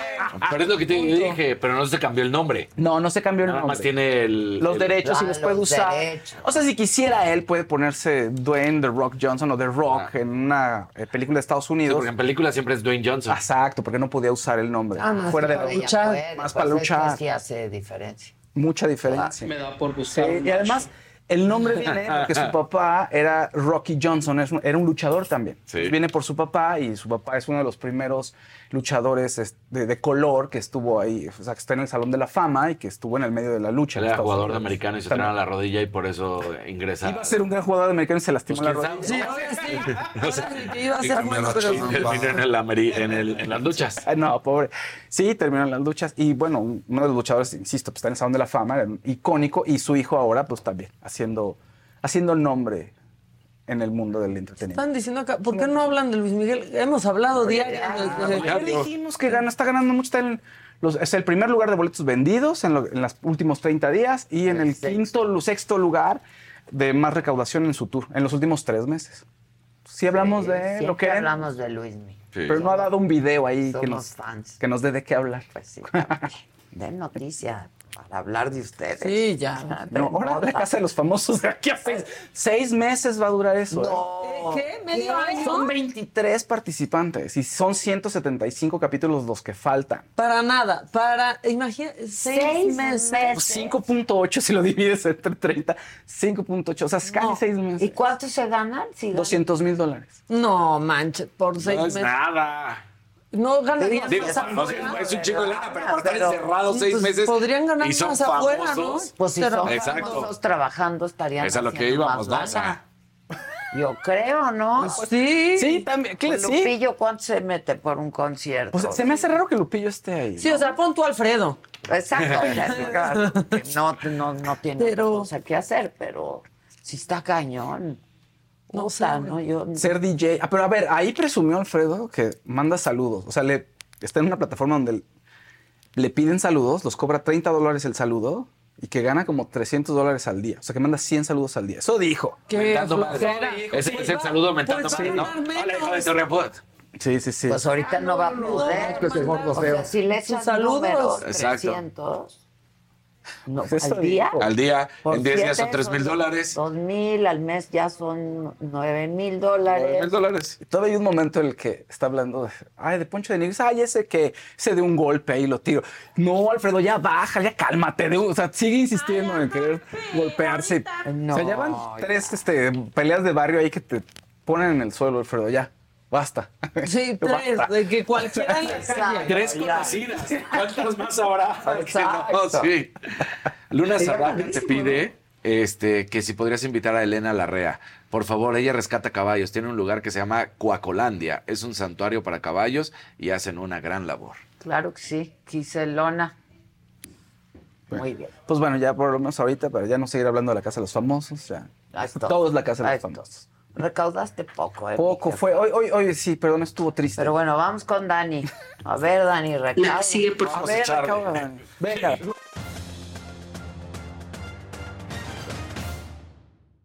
Espérense hasta el macabrón. Ahí va a caer todo. ¿sí? Que por lo menos un amarillito, con ese ya puedo echar bronca, ¿no? Pero parece ser que se dejaron venir las grandes figuras del momento y de regreso a nuestro fútbol mexicano para despedirse en pocas palabras. Ayer Andrés Guardado, después de 17 años de una carrera espectacular en el viejo continente, bueno, pues ya es presentado como nuevo jugador de la Fiera, eh, imitando un poco lo que se hizo con Rafa Márquez. Ahí está toda la presentación, cómo fue. La verdad es que un momento emotivo y mucha gente está esperando que sea justo, que se repita lo que vivió el momento en que regresa Rafa Márquez y son bicampeones del fútbol. Vamos a ver si sí o no. Obviamente son po- posiciones diferentes. Rafa era central, eh, Guardado es medio. Calidad de sobra, sin duda alguna. No importa la edad, no importa los más de 35 años de edad. Es un gran jugador y viene prácticamente a retirarse. O sea, él Es su último. es su último. Sí, él estaba en el Betis, cada vez está teniendo menos participación por cuestiones de edad, no por otra cosa. De hecho, hasta Pellegrini, el, el director técnico, dijo que era una muy fuerte baja para el equipo. Por lo que representaba como pues eh, este hombre capitán y todo, y ahora llega. Y sí, definitivamente en León puede jugar como titular sin bronca alguna. Lo vamos a extrañar, pero ya que se vaya. Pues sí, casi, casi, ¿no? Entonces, bueno, pues 37 años de edad. Y tráiganme Este- al joven de 20. Del de 20, sí. Y, y espectacular, Andrés Guardado es uno de los mejores eh, futbolistas que hemos tenido. Y al mismo momento que eso sucedía, bueno, pues ya se oficializó la llegada del Chicharito a las Chivas. Y aquí es lo único que me causa un poco de ruido, porque, a ver, eh, Chicharito te lo reciben como el gran ídolo del chiverío, y sin duda lo es, pero no se hizo en las Chivas. ¿A qué voy? La carrera de, de Chicharito se hizo en Europa, porque se lo llevan demasiado joven.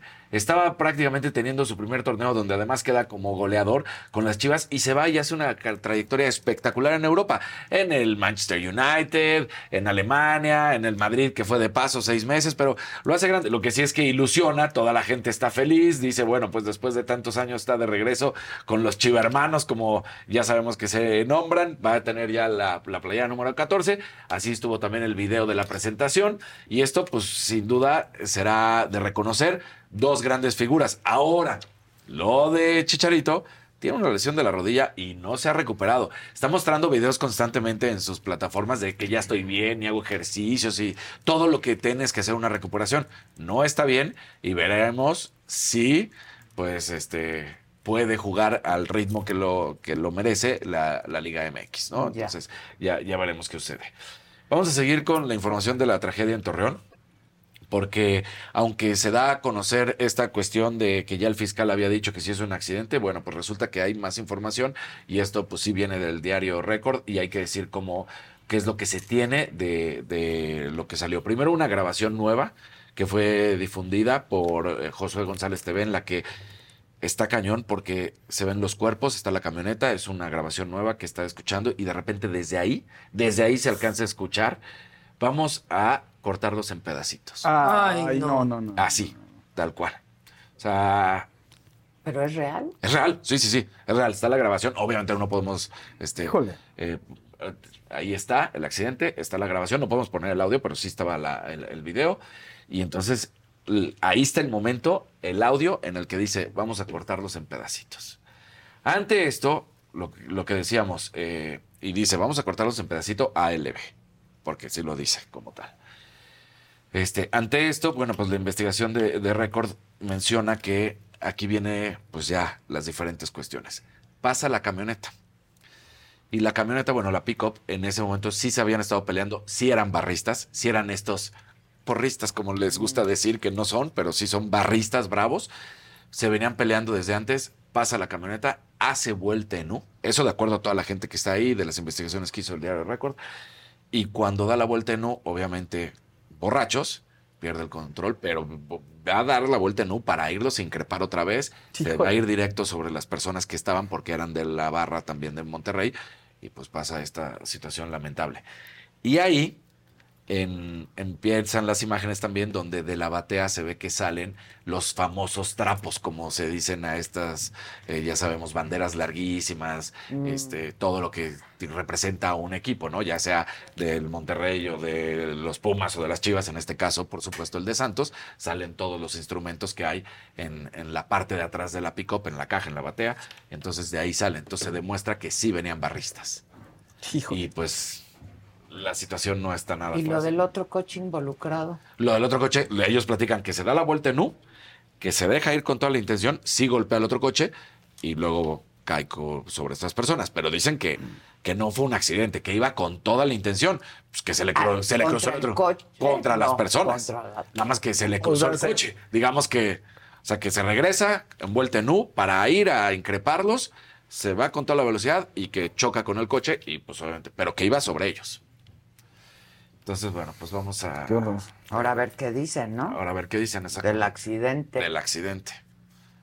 Y bueno, eh, nada más terminamos con una muy bonita noticia, la verdad, buena noticia, porque pues lo hemos dicho, ¿no? Mientras la CONADE se ha deshecho de todos los eh, deportistas, resulta que ayer el Banco Azteca se une al Comité Olímpico Mexicano y va a apoyar durante los siguientes dos ciclos olímpicos a todos los atletas del Comité Olímpico Mexicano. Y hay que decirlo que eh, ahí estaba Luis Niño de Rivera, que es presidente del Consejo de Administración, y decía que, aunque no se dieron las cifras, sí se dice que va a ser en efectivo y va a ser anualmente lo que se va a estar dando de apoyo a los deportistas para que se dediquen a ser deportistas. Entonces, bueno, pues esto es una gran, gran eh, noticia, sobre todo para todos los atletas que van a estar en los Juegos Olímpicos de 2024 de París, pero eso era mejor, ¿no? Dicen, no solamente será París, será también Los Ángeles 2028, y ahí estaba Marijose Alcalá diciendo que había sido, pues, obviamente una alegría. Aida Román, Dice, no pude co- contener el llanto al recordar pues, a los atletas que han sufrido por los apoyos económicos que nos habían retirado.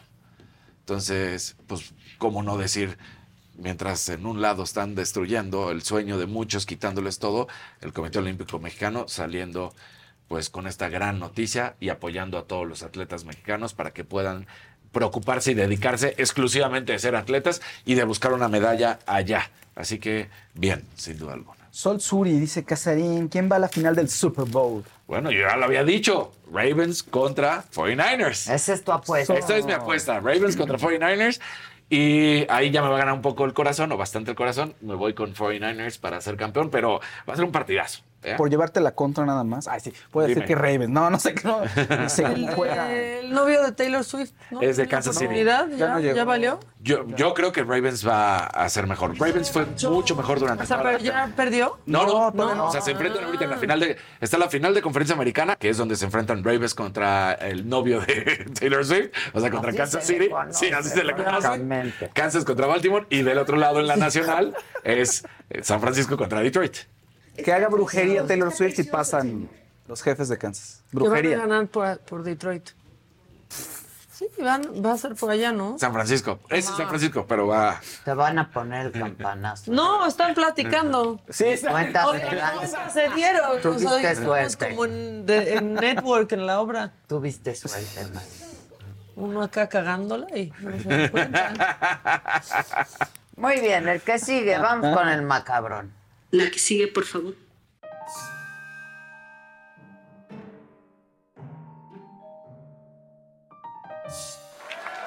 Bueno, tengo muchas cosas. Primero, es oficial. Ahorita, ahorita les voy a decir, pero pues siguen las renuncias en Movimiento Ciudadano de pues gente decepcionada de lo que está sucediendo ahí, de los que sí son jóvenes. En serio.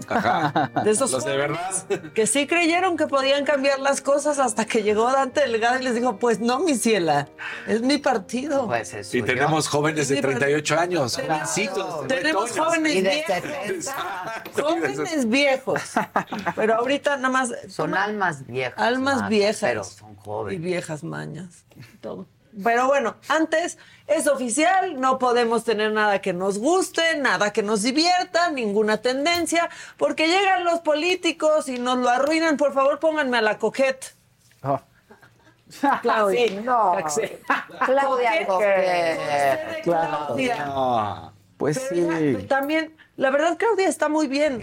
Casi le borraron hasta el ojo. No la tienen que, que no tienen que retocarla así. Está bien Sí, sí, ella. Se ve bien, se, el, se ve el bonito. moño de bonito. Coquette no es un poco más grande. Es pregunta. Exacto, ¿eh? no es así, es corto y ancho. ah, Exacto. Cuando ya- Ándale, ¿no? Coquette. Ándale. ¿No? Este, pero bueno. Pero se ve coquette. Sí, porque ya dije, Claudia Coquette. Mariana no, Coquette. no nos lo arruinó, por ejemplo. No, Mariana se ve increíble. moños de coquete y está así. guapísima. Pero si, hacen esto, nos da huevet. Nos da huevet, no queremos más coquete. No, la verdad. Me encanta hacerte reír, man.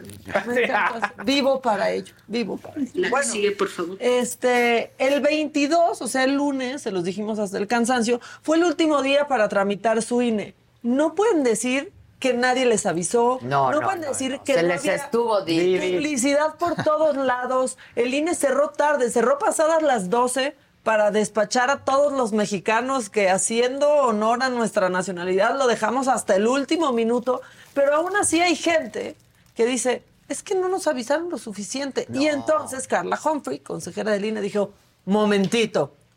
Y esto fue lo que les manda de mensaje a los que se andan quejando. Eh, bueno, en primer lugar, eh, me parece claro que eh, pues la legislación y este instituto tiene que seguir la ley. El artículo 138 establece muy claramente que la campaña de actualización intensa va del primero de septiembre al 15 de diciembre. Habrá que leer la ley en primer lugar, me parece muy necesario. Segundo, este instituto, antes de iniciar el proceso electoral en el mes de junio, julio, aprobó un acuerdo para extender esta campaña. Es decir, nadie puede acusar a este Instituto Nacional Electoral de querer favorecer a ningún, ninguna opción política o partido político. Ahora sí, de manera orgánica. Sí, todo el mundo estábamos todos los con comunicadores todo el tiempo en sus redes sociales porque queremos que nos saquen del atolladero.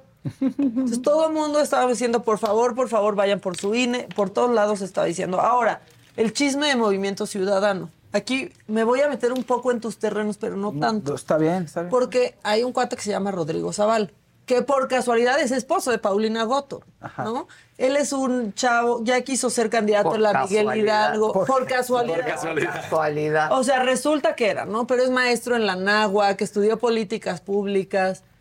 Es un jovencito, en serio. Y hoy sale con su comunicado de que se va de Movimiento Ciudadano, pero dice cosas muy fuertes. Miren, ahí está el tuit y la verdad es que ahora sí, Rodrigo, mucho texto, ¿no? No vamos a, leer todo, pero en pocas palabras dice que, eh, pues que ha habido, pues incluso... eh, pues lo han obligado a, a hacer cosas, ¿no? Que, que si lo nuevo, Violencia, abusos, Violencia, sí. traiciones, difamaciones, fuertísimo, Oye. amenazas y muchas otras actitudes y acciones perjudiciales en contra de mi persona desde el momento que me registré como precandidato en 2020.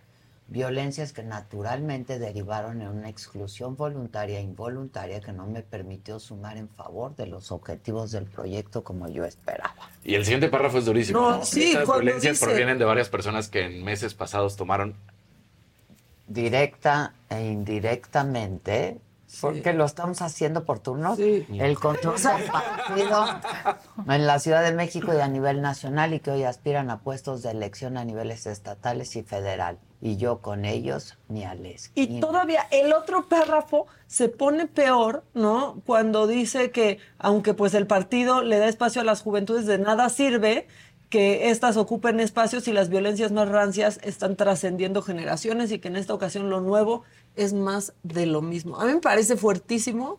Este, obviamente, la primera respuesta era de Indira Kempis, obviamente, Pues claro. este, ya desde el PRI, ¿no? Pero, pues yo creo que está fuerte. Algo se está pudriendo en Movimiento Ciudadano. Los nuevos están yendo, los verdaderos jóvenes, los que están, los que siguen No, ahí se desmarcan del fosfofosfo, por ejemplo, como Luis Donaldo. Sí. ¿no? Claro. Algo feo está por ahí pasando. Este, entonces, bueno, pues para que no los engañen con que somos los nuevos y somos la nueva sangre, porque hacen lo mismo. Este, y hablando de lo mismo, eh, en Morena, en Yucatán, están bien enojados, pero bien enojados. Primero, porque pues ahí están rifándose todos. ¿Y qué pasa? Que Rommel Pacheco del PAN llega directo para ser su candidato, ¿no? Y luego qué pasa? Que sus espacios para senadores son ocupados por unos expristas. Por favor, pongan la foto. Vean Nada más. es, que, es, que, es ridículo. Ellos llegaron en el 2018 Está precio. por el PRI y por el verde, ¿no? Ramírez Marín y este Vero Camino. Pero está maravilloso porque arriba parece que son tres horitos después. Sí, es lo, claro, lo único que cambió es que ahora en primer lugar Verónica y en segundo Ramírez Marín. Es, podría decir que Ramírez Marín usó hasta la misma foto y se las mandó en alta. Sí. O sea, se los juro. Y, al otro nomás le pusieron el chaleco. No, no. ¿Qué nos dicen que no son Y se lo pusieron en Photoshop. Claro. Sí, no, no. Sí, es, es, eso es un cuerpo que ya tienen y nada más le implanta la cabeza. Pero además qué burla, ¿no? O sea, Sí, eso está- un minuto antes del PRI, un minuto después. Claro. Ya, vi- ya vi lo que van a poner. No nos va a cobrar la renta el senador. Por favor, ya no digan eso. No nos viene a cobrar la renta Pero luego la respuesta de Mario es maravillosa, ¿no? La de Mario Delgado. Eh, Exactamente, justo la tenemos. Porque dice, pues queremos ganar. Ah, que no ganan con los de Morena. ¿Qué no de eso se trataba? Ya no entiendo. Yo ya no ent- estoy exaltada. Ay, está La- la- esa. nos va a cobrar la renta ahorita. Mira. No, nos cobren la renta. Buenísimo. Hubieran puesto esa. Sí, hubieran puesto esa. O sea, Hasta gana. Pues va a ganar de todos modos, pero no, pero es que en serio, Mario Delgado, pues queremos ganar. Ah, bueno, Ah, bueno, Mario ¿qué no? Ustedes son la leche, o sea, ahora resulta. Ponga. respetamos y reconocemos el trabajo de la militancia en Yucatán, eh, pero también eh, queremos ganar Yucatán. Y es fundamental, fu- fundamental ganar Mérida. Y en algunos casos, como en el caso, el- como es el estado de Yucatán, pues para poder ganar necesitamos quitarles a los de enfrente con gente que quiera participar con nosotros, sumarse al movimiento, como es el caso de Rommel Pacheco, como es el caso de todo el priismo que representaba Jorge Carlos Ramírez Marín.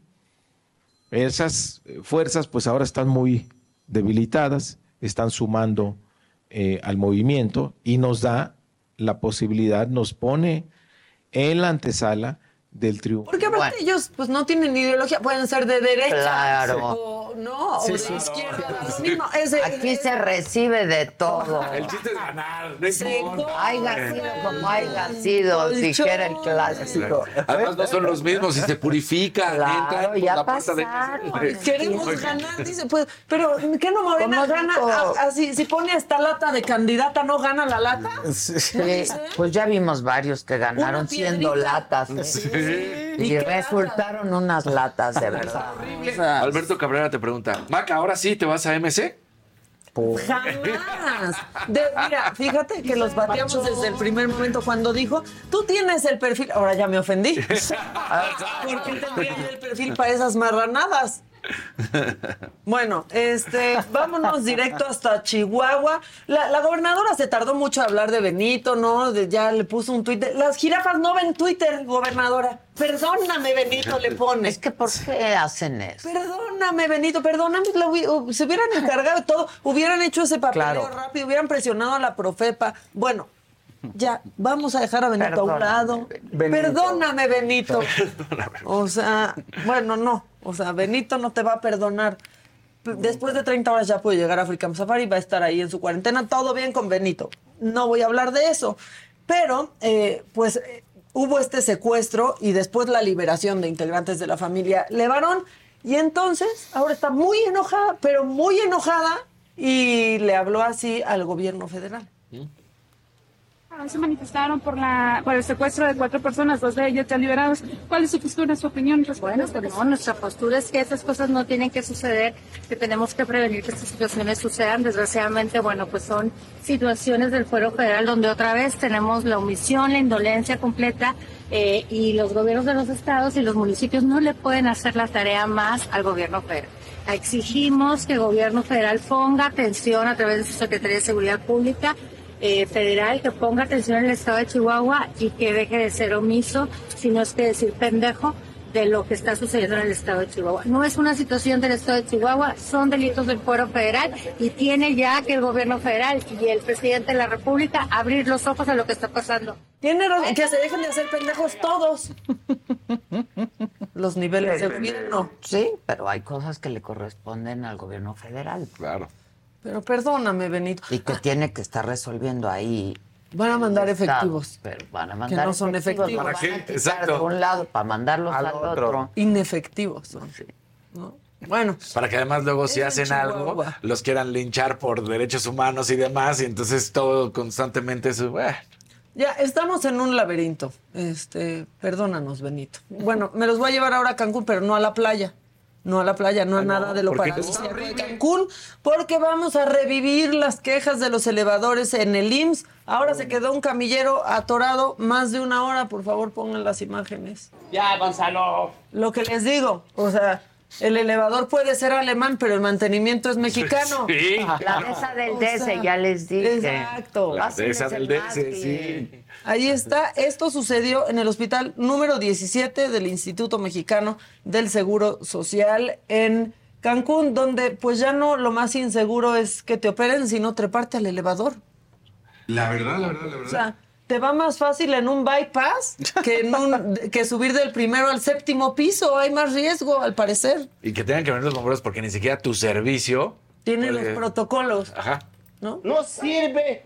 No sirve. No sirve, no sirve para nada. Bueno, eso en Cancún. Y ya para cerrar, este, les traigo al alcalde de Ensenada, Armando Ayala, pues, que nos presumió que tiene su amlito, ¿no? Y que habla con él, que le hace preguntas.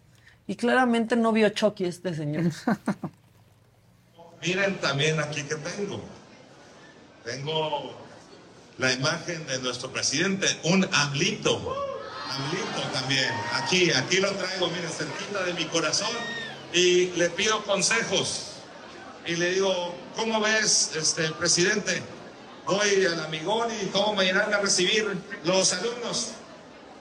Sí, Armando, ven para allá. Te van a recibir muy bien. Van a estar muy contentos. Son unos Bueno, Te la estaba aquí en sus esquizofrenias, ¿verdad? Preguntándole a su amlito. Somlita. ¿qué Ah, tal? que trae aquí en su solapa. Habla con él en las noches. ¿Cómo van las cosas en Ensenada? Bien. Eh, El alcalde habla con Amlito. Sí, todo bien. Todo chido. ¿Qué todo haría, bien. ¿Qué haría Amlito? No sé, el más macabrón de hoy me pareció Mario Delgado, la verdad. sus tres doritos después. Tenemos que ganar. Pues ni modo que queramos perder, vamos a poner a los nuestros. Claro, ¿cómo? Exacto. Tenemos que poner a los que ganan, no importa O que sea- sean de enfrente, hay que robárselos. Y saben qué, ni un dinerito. Aquí una deshaciéndose. Sí, ¿eh? Ni un. ni una Pensamos que se habían guardado para el Ya se anda sintiendo el 24 de enero. Exacto. Ya se anda sintiendo el 24 Oigan, de enero. perdón, pero me están informando que del perfume mío ya hay envíos internacionales, porque no estaba viendo, pero ya lo abrimos, ya hay envíos internacionales, porque estaban este, preguntando muchísimo. Ahorita como 10 preguntaron de Nueva York, Sí, de, que es. Ahorita en Entonces, serio, hubo como justo, 10. sí, sí, sí. Ya me- con, este, me- con esta Exacto, audiencia ya ya, me permite. contestamos este, que ya hay envíos internacionales, ya lo pueden comprar, les va a encantar. Se los digo, les va a encantar. Es el perfume que uso desde hace tres, cuatro años. Entonces lo quise compartir con todos ustedes. Les va a encantar. Te saluda de la un día y te quedas oliendo un mes. y la ropa, ¿no? Sí. La ropa, todo. Me encanta. Este, ¿qué más, mamáquita? Pues ya acabé, ya acabé. Preguntan aquí que si ya vimos que Benito, según African Safari, está muy bien. Pues qué bueno que está muy bien. No estaba en buenas condiciones. Pues- Ni con la, con la temperatura ideal para ¿Qué- vivir. qué- ¿Quién fue el, el- Ah, el hijo, ¿verdad? El Jotito. No, no, no, No, no se Tito. dice así. El- Para que sí funcione el chiste, no puedes decirlo así. Disculpen, salió muy salió Es un cuate que se llama Tito. Y es la hijo de mamá. una señora, y entonces la mamá y dijo, ¿ahora qué hizo mi hijo Tito? Exacto. El espíritu. Así, Sí, sí, sí, la salió, salió, salió, Disculpen, salió muy. Salió. Salió. Pero ese fue el que dijo que podía vivir en temperaturas bajo cero la, Exacto. la jirafa. Exacto. bueno. El hijotito. El hijotito, es el hijotito. Sí, es el hijotito, así. Este, que ahora pues, se destapó toda una cloaca también con lo de Benito, este, con lo del hijo de esta señora, no, porque este, pues dicen, ¿no han pensado la conexión entre jirafas y el crimen organizado? ¿Cuánto cuesta cazarlas legal e ilegalmente? Pues sí, Pues sí. estaba en Chihuahua. Bueno, pues. Dice Juanjo Moreno, el día que te conocí sí olías muy rico y sí se queda en un rato tu perfume, ¿no? Ah, Es unisex, ¿eh? Es unisex. Pero para bien, porque lo mismo pasa con el de Laida Sansores y te tienes que ir a bañar. No, el de Laida, yo el día que llego aquí, Dios mío. Digo, olía a perfume, A perfume. no crean que... A ti a que te da dulces viejos. Exacto. ¿No? Muy floral. No, el Exacto. mío es más madero. A ti que te da de esos dulcecitos con una pasita en medio. Que ¿Se no acuerdan tienen los- un año o 25. Exacto. Los de la pasita Sí. en medio o los rellenos de... Ya sabes que vienen cubiertos Ah, de sí. chocolate Y con un relleno. Sí, que luego sí. ya está Que duro. pueden tener 10 años. años, sí. 10 años en la bolsa de la tía. Sí. Sí. De hecho, ya saben más a su perfume. Sí, o sea, ya saben más a su perfume que al dulce. Sí, ya sí. Este... Dice Alma J. Mancel, Ángela Aguilar es digna representante de México. Digan lo que digan. La prima ni a los talones le llega. Déjense de... Así nos dice. Perdón. pues, Pero también es que ¿por qué ponen a pelear a las primas? Igual ellas se llevan chido y nosotros aquí. Creo que sí se llevan bien. ¿Qué? Eso sí, lo sé. Un amigo, eh, una fuente cercana a la familia me dice que se llevan bien. Además. Sí, Nos ella. Se llevan bien. Y cantaron Sí. juntas. Y nos contó que su tío Pepe le daba consejos. y, pues, es fan de su tío Pepe y así. Pues sí, los- son los Aguilar, oigan. Sí. Que aman el olor a madera. Bueno, pues así está mi perfume. Eh, Se lo van a poner tiene ustedes y van a estar feromonas. amaderados. No, no tiene feromonas, pero vas a ver. Pero sí enloquece, Pero ¿verdad? claro que enloquece. Seduce, seduce. Por supuesto, ya ven. Úsenlo, miren, úsenlo. Dicen que no te preocupes, que te salió del alma, casa. Están- Que no, la, no se puede comprar el perfume. Sí se puede comprar el perfume en todos lados. Lo que pasa es que hay envíos que salen muy caros. Ya también se están pasando que si en turcos y caicos no se puede comprar el producto. O sea, espérense. Exacto. Pero sí se puede. Y métanse a la página, la tienen ahí, la Saga Store. Y ahí lo pueden adquirir. Si la gente, Se los recomiendo. la verdad, Muchísimo. vuelta loca la gente preguntando, ¿dónde? ¿Dónde se compran? Llevan Bueno, días, o sea. Este. Ahí se compran. De la mamá de. Maca pedía muchísimos de esos, uno. Y Letal, También. ¿no? Letal, o sea, compraba para todo mundo los perfumes. Se agotaron y hay nueva remesa, no muchas, pero hay nueva remesa. Así que por eso compren, porque ya vieron cuánto se tarda. Exacto, exacto. Miren, hasta tazas. Todo eso hay, todo eso hay. Y luego está buenísimo porque PayPal, pues luego les da la opción de meses sin interés. Yo amo O sea, PayPal. Sí. Y es seguro. Amo PayPal, me preocupa luego PayPal porque digo, ay, PayPal. Sí, ¿no? claro. Y es bien fácil, ¿no? Usar ¿Difieres su PayPal. ¡Claro que sí! Seis meses, ¡Claro que sí! Y luego me salía la tarjeta es de una... Yo ya quité mi tarjeta de PayPal y la pongo cuando lo necesito, porque si de pronto era de, ¿y de dónde gasté tanto? Pues PayPal ya en automático se cobraba cosas. Pues sí. Sí, ¿no? Que a ti se te perdona todo. Muchas gracias. sí. XHB dice, a mí que le salió natural el hijo Tito, jajaja. Y todo en la OFI viendo cómo solté la carcajada. Tú muy bien, diles que estabas viendo la saga. y así ah, se pusieron comparte. adquiérelo, que pusi- escribieron mal adquiérelo. Les falta una D en adquiérelo. Bueno, Adquiérelo. eso con el perfume. Pero, ¿qué está pasando esta mañana? Luego de la exigencia de las autoridades de Chihuahua, ya lo vimos, al gobierno federal, para que deje de ser omiso en el combate a los delitos del fuero federal, el presidente López Obrador evitó esta mañana pronunciarse sobre las palabras que utilizó la gobernadora Maru Campos, que les dijo pues que dejen de ser omisos y hacerse pendejos. Antes, este, hasta se llegaba, ¿no? A considerar progre buenondita, progre buenondita, ¿no? A los, este, que decían groserías, y más si eran mujeres, y todo el mundo les celebraba, ¿no? No, no hay necesidad de eso. Por eso no, no, este, no respondo a esas cosas. Y es también cuestión de la temporada. Como hay elecciones, Y el presidente de nuevo insistió en que los ministros de la Suprema Corte sean elegidos por voto popular y así justifica y argumenta el motivo de su propuesta. los que se oponen a la democracia participativa hablan de que la gente no sabe de esto. ¿Qué va a saber de elegir un juez, de elegir un magistrado, un ministro? El pueblo, claro que sabe. El pueblo es el soberano y es este, el pueblo muy consciente, muy inteligente. Es un pueblo sabio. Y en temas de seguridad, tres adultos fueron asesinados, dos niñas resultaron heridas luego de que la familia fuera atacada cuando iba en la carretera Cuautla-Cuernavaca, esto a la altura del municipio de Yautepec. Fue una de las dos menores heridas quien pidió ayuda a los otros conductores. Estaban de chingar.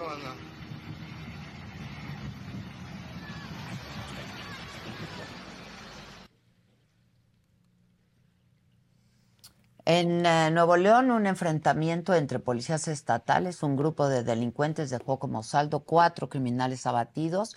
Los eh, policías estaban haciendo un recorrido, un recorrido de rutina en la zona cuando fueron sorprendidos por los civiles armados y dos personas lograron ser detenidas. En información internacional, un avión militar ruso se desplomó en la región de Belgorod con 74 personas a bordo.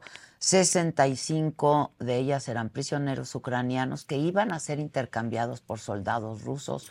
No hay un solo sobreviviente.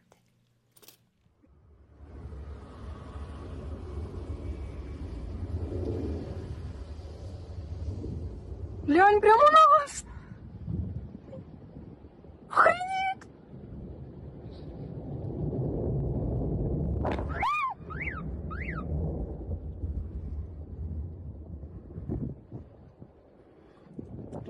Твою мать! Pues un resumen de lo más reciente generado hasta este momento, esta mañana. ¿Y eh, qué más dice la banda? Pues todo el mundo está diciendo, eh, gracias a la saga, deberían de mandar estos videos a Palacio Nacional, este, que a votar desde el extranjero. Muy importante Sí. también el voto desde el extranjero. Sí, que van a comprar tu taza, Dani. Sí, ya vi también. Ah, yo tengo una taza nueva increíble y Susana me la regaló. ¿La traigo? Sí, me la regaló Susana, está bien padre. Ya quitemos al presidente, pues no se enojen, es lo que hay. Pues sí, es lo que hay, lo O pusieron. Lo Es lo que votamos. Lo pusieron Pues 30 sí. millones de mexicanos. Y, y, y pide que no votaron. salga. Es una para que...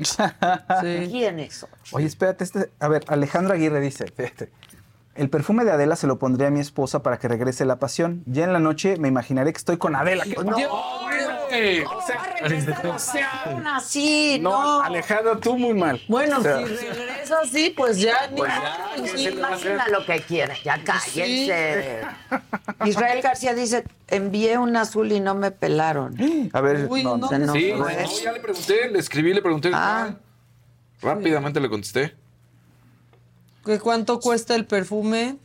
Este, Pero aquí 900 pesos. Ahí está. está en promoción, hasta lo pusieron Está en también ahí. promoción, Sí. 900 pesos es el precio de salida y rápido porque ya se están acabando otra vez ¿eh? la remesa. ¿Pueden Mi mamá me dijo, que hay un ya azulito de uno, se Israel? van a acabar. Ahorita lo compro, mamá, ahorita lo compro. Miren qué padre taza me regaló Susana. No sé qué me conozca, que me sepa, qué señas hago yo. ¿Cómo la vemos, Toñito? ¿Así? Dice, have a nice day, y entonces vas tomando, ¿está está lavada? Ojalá. Y entonces vean lo que tiene adentro, porque vas viendo. A ver. No, ¿verdad? Esperen. Tú dime. Ahí está. Ahí Está buenísimo. Está increíble, mi. Cómetelo, cómetelo. Está buenísimo. Para Cállese, consumirlo. cállese, cállese. Cómetelo. O para darle ahí su café al ser que te hizo enojar. Exacto. ¿no? Y que lo vaya viendo. Exacto. O sea. Bueno, pues así las cosas. Javi Derma, ¿dónde anda? Sí, la Está gente preguntando pregunta Javi por él. Ahí viene. Nada más Ay, qué escucha. bueno, Javi. Necesitamos mucho de ti siempre. Siempre, Javier, hermano.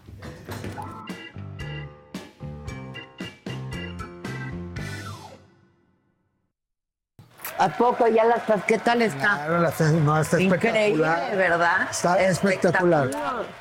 Ya la acabo de encargar justo ahorita porque dije, no, yo, si, si así nos va a ir en la vida, yo quiero leer así. Exacto. Dios me voy a echar todo yo. Obvio, obvio, Friend of sí. the house. ¿Qué Sí, padre este? Muchas gracias. ¿De dónde? De un bazar de Dubái. Ah, Pues muy no, de un padre. bazar de alguno de los pueblitos que me que toca visitas. Está padrísimo. Ah, de esos, este, Estuviste apenas en Dubai, ¿verdad? sí, hace poquito, en un congreso internacional. ¿Y visitaste y todo? Visité. ¿Ya conocías? Ya, ya, ya, conocía. conocías. Ya había tenido oportunidad de andar por todo Emiratos Árabes hace como cinco años y visité casi todos los países de por allá. Ay, muy padre, padre. muy interesante cultura.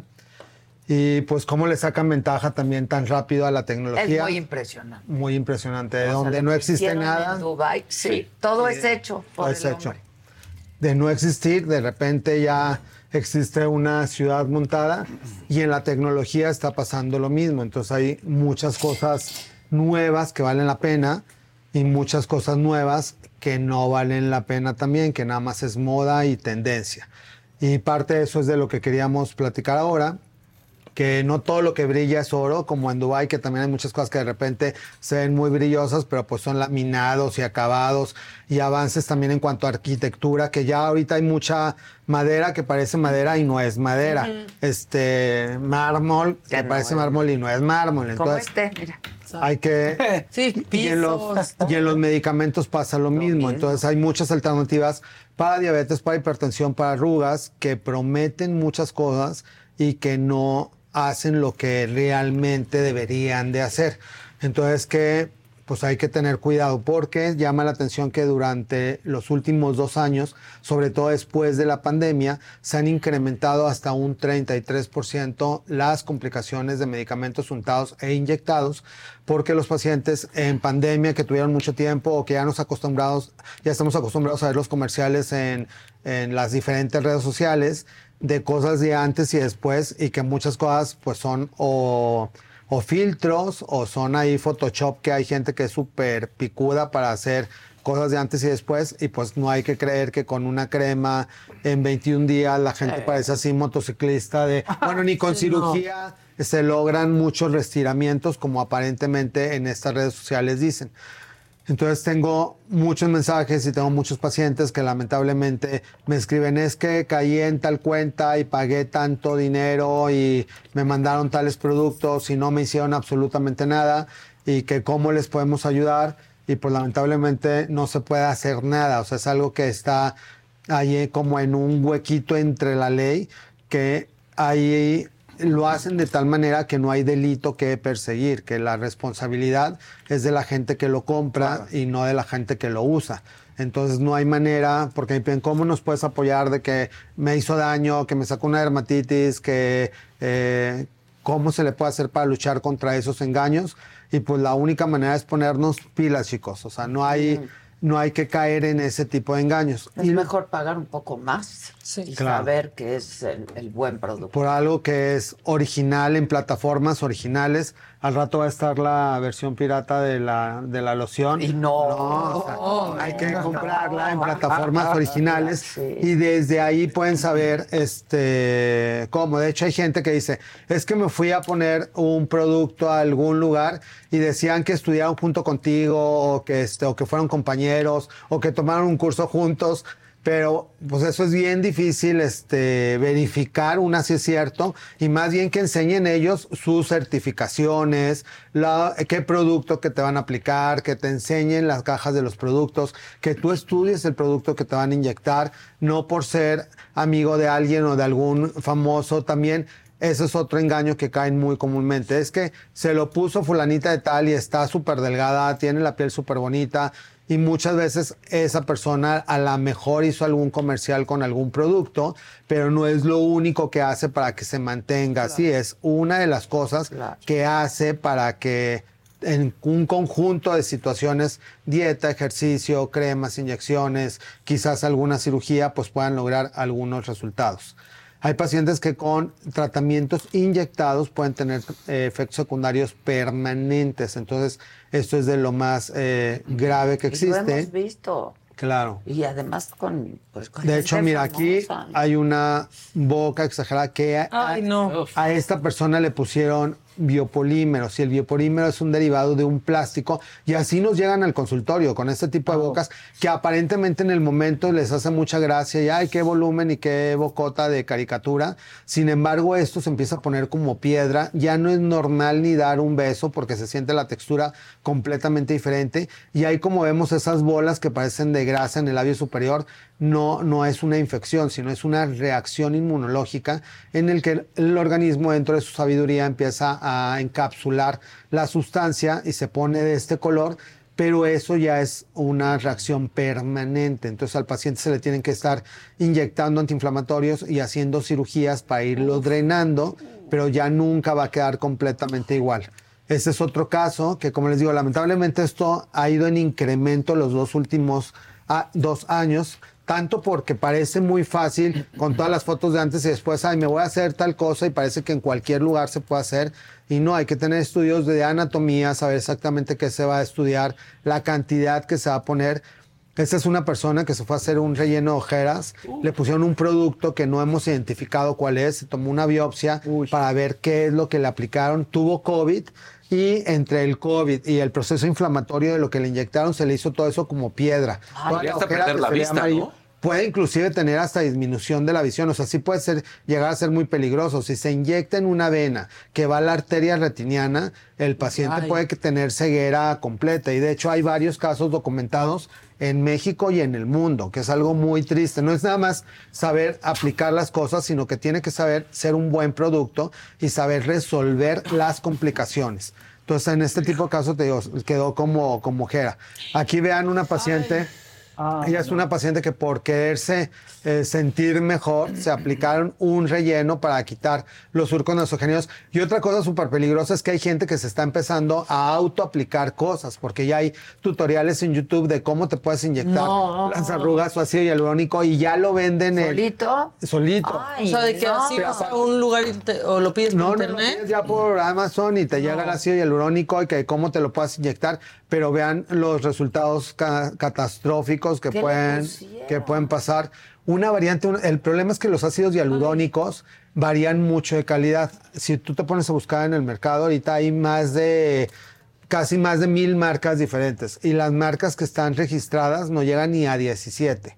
Entonces todas las demás están ahí navegando en el limbo en el que se venden como cosmecéuticos, pero pues obviamente no son no son aptos para ser inyectados. De hecho, muchas de las cajas dicen no inyectable, aunque vengan en jeringas. Y pues todos estos casos de gente famosa que ustedes eh, conocen y que han pasado por periodos de procesos de inyecciones. Kidman apenas está regresando. A la- la normalidad.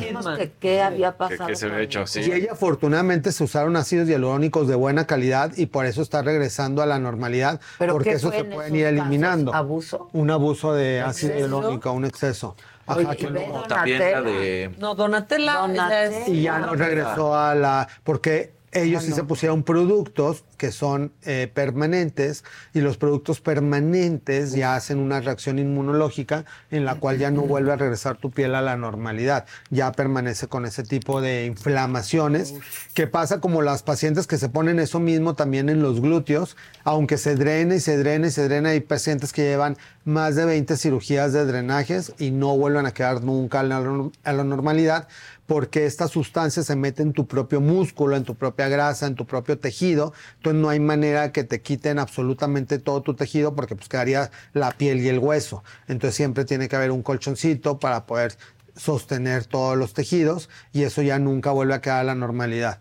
Entonces, eh, moraleja, hay que checar muy bien qué es lo que se te va a inyectar, hay que acudir con especialistas que estén certificados.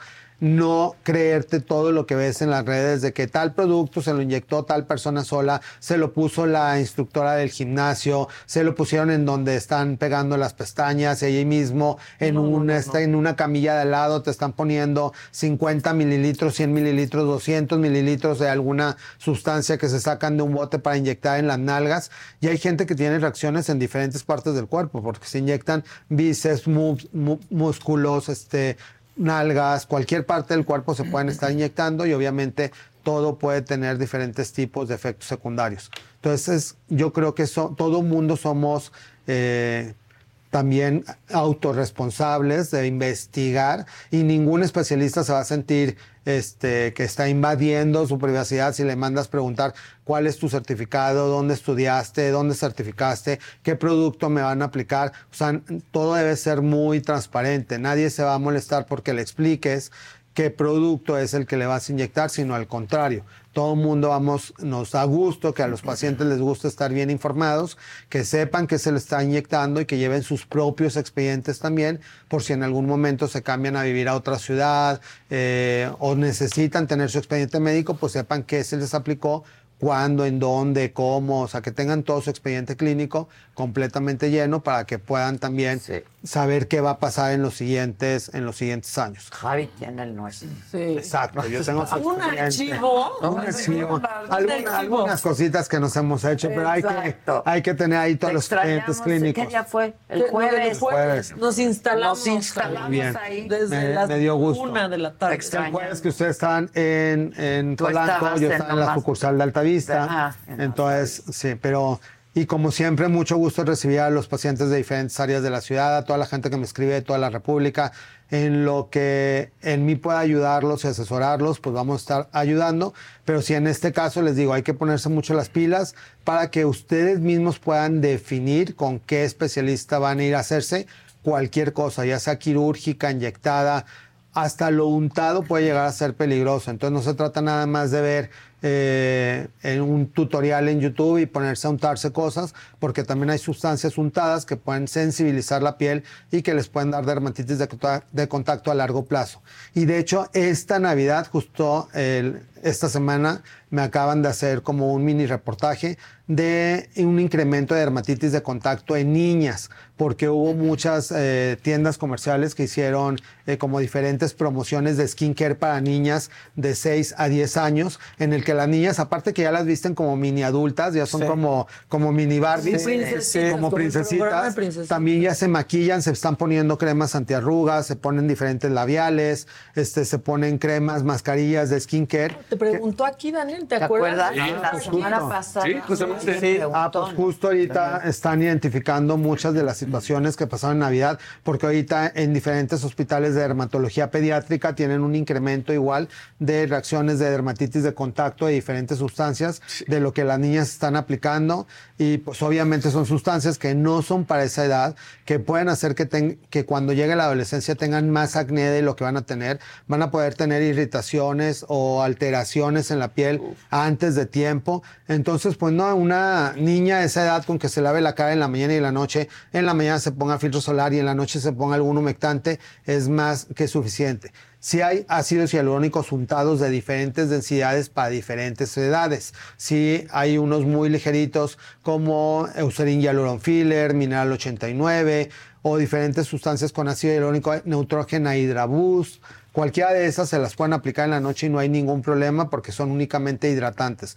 Pero ya cremas correctoras, antiarrugas, antimanchas, antiflacidez. ¿Para qué? Exacto, no se la tiene que aplicar una niña de 6 a Sí, 12 años. sí, no. Porque y lo peor tener- era que eh, en ese mensaje que había leído la semana pasada era la mamá que decía que la niña era la que le pedía, mamá, por favor. Sí, bueno. Y seguro puede ser también por lo que dices, ¿no? Que lo están viendo en los tutoriales Y en por el TikTok. TikTok. Y- porque...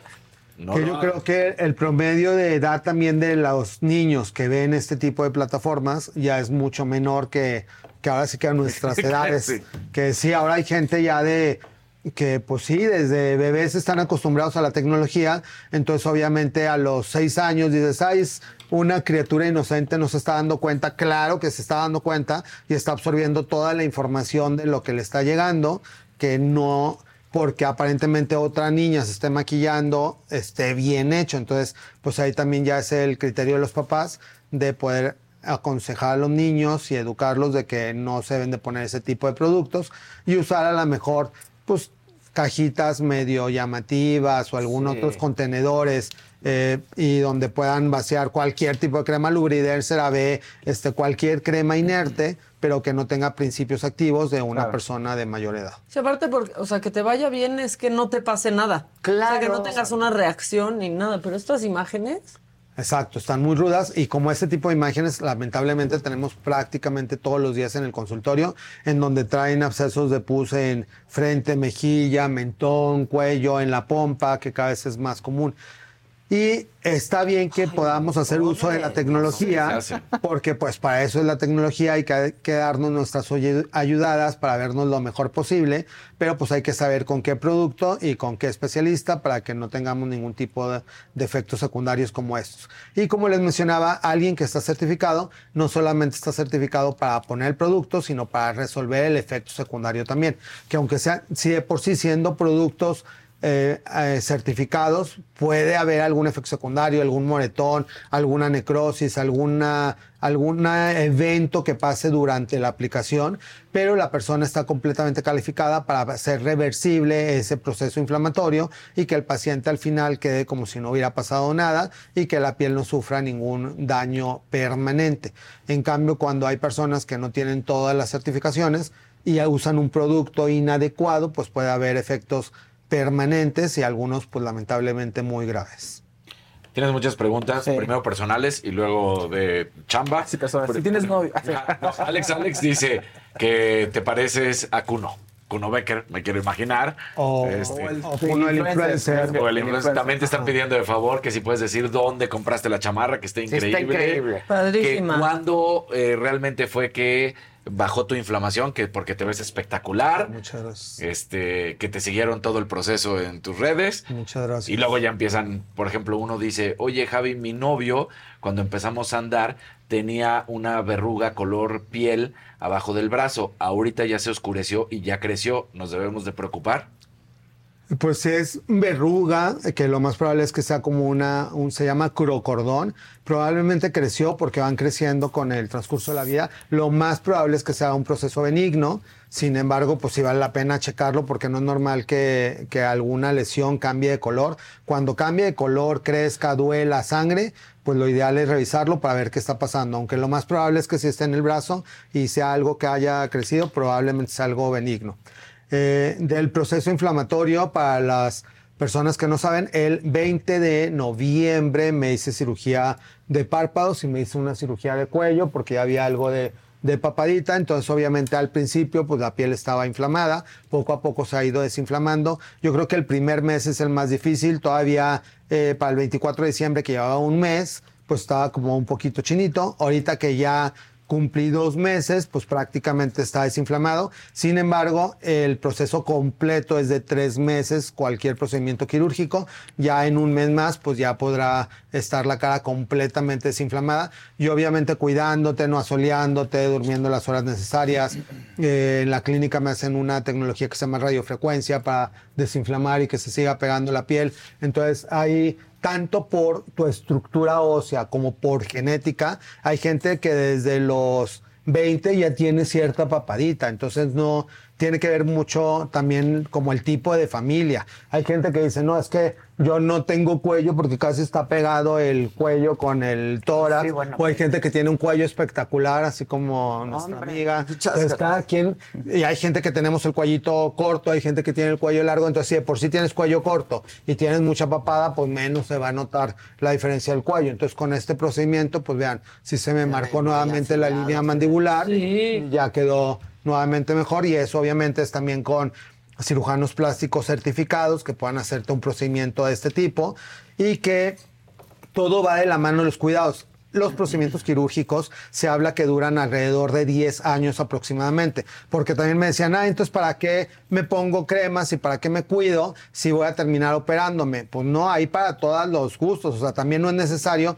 Digo, yo tengo 55, este año cumplo bárbaro. 56 y dije, yo antes de los 60 quiero darle un Lo refresh a mi retrasas, piel. ¿no? También con Claro. todo eso lo retrasas lo más posible. y mejorar eh, la calidad de la piel, porque si te estás cuidando con cremas, no te van a estar saliendo manchas, ni exceso de línea, ni exceso de flacidez, porque si no con la retirada, pues nada más cambias la mancha de aquí para acá Claro. y la flacidez de aquí para acá y terminas quedando pues no completamente bien. O sea, las cremas siempre van a ser un tratamiento complementario y también las máquinas para que toda la piel, todas las características se mantengan lo mejor posible, porque una cosa es que te jalaran el cuello, pero todo esto pues no me dice absolutamente nada, entonces es tu piel que te toca tener con los cuidados que has tenido. No, la textura de Entonces, tu piel, Javier, está... y la textura y todo pues tiene que ver con las cremas, porque una cosa es que te cortas tantito el pellejito y pues otra cosa ya es todo el contorno de ojos. De hecho en la parte de abajo no me dice nada, nada más me cortaron la parte de arriba y abajo pues es mi piel Pero normal. vuelves a lo mismo, hay que tener el ritual que nos has explicado. Que que eso también, ¿no? A mejores resultados en Obvio, la o sea, operación. de hecho, el que no fumes, el que tengas mayor cantidad de tu descanso normal y el que tengas los tratamientos adecuados en la piel,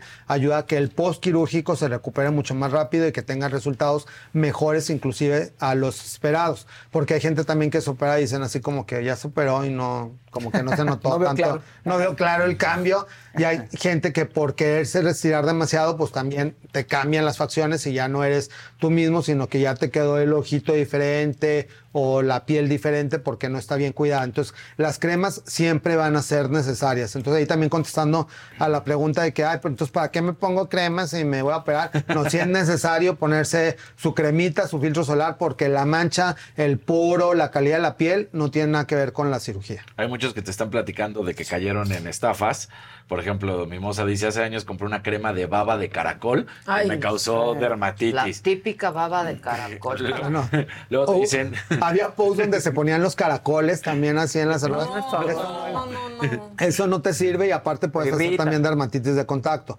Y bueno, y que cremas con oro y con metales preciosos y con este no, no sé, No te, te- las cobran y no te sí, la sirve. mayonesa y la mayonesa para el pelo y... El champú de cola de caballo, el eh, sí, a mil cosas. Oye, pasó alguien de Canadá, perdón, diciendo que si le dabas consulta en Zoom, ahí sí, pues Pues no puedo dar consultas en Zoom porque siempre Pues sí, los medicamentos y todo son muy diferentes en cada país y las restricciones de, de la- del tipo de medicación en Canadá es muy diferente. Pero me puedes mandar un mensaje directo en cualquiera de mis redes y te puedo orientar con mucho gusto de alguna situación que tenga tu piel, si te oriento. Pero para consulta lo ideal y sobre todo en la piel es que los vean en vivo algún especialista en su ciudad, que vayan con algún dermatólogo local para que pueda examinar bien la piel. Nunca va a ser lo mismo en Zoom que revisar la piel en vivo y si necesitas algún tratamiento con algún láser, con alguna máquina, con alguna herramienta dermatológica, pues lo tengan que hacer allí en el consultorio. Y Fátima, mira, hoy tú eres el único recaudador. sí. ¿eh? Javi. Fátima Vigil dice, hola a todos. Javi, ¿qué tanto recomiendas las cápsulas de ácido hialurónico?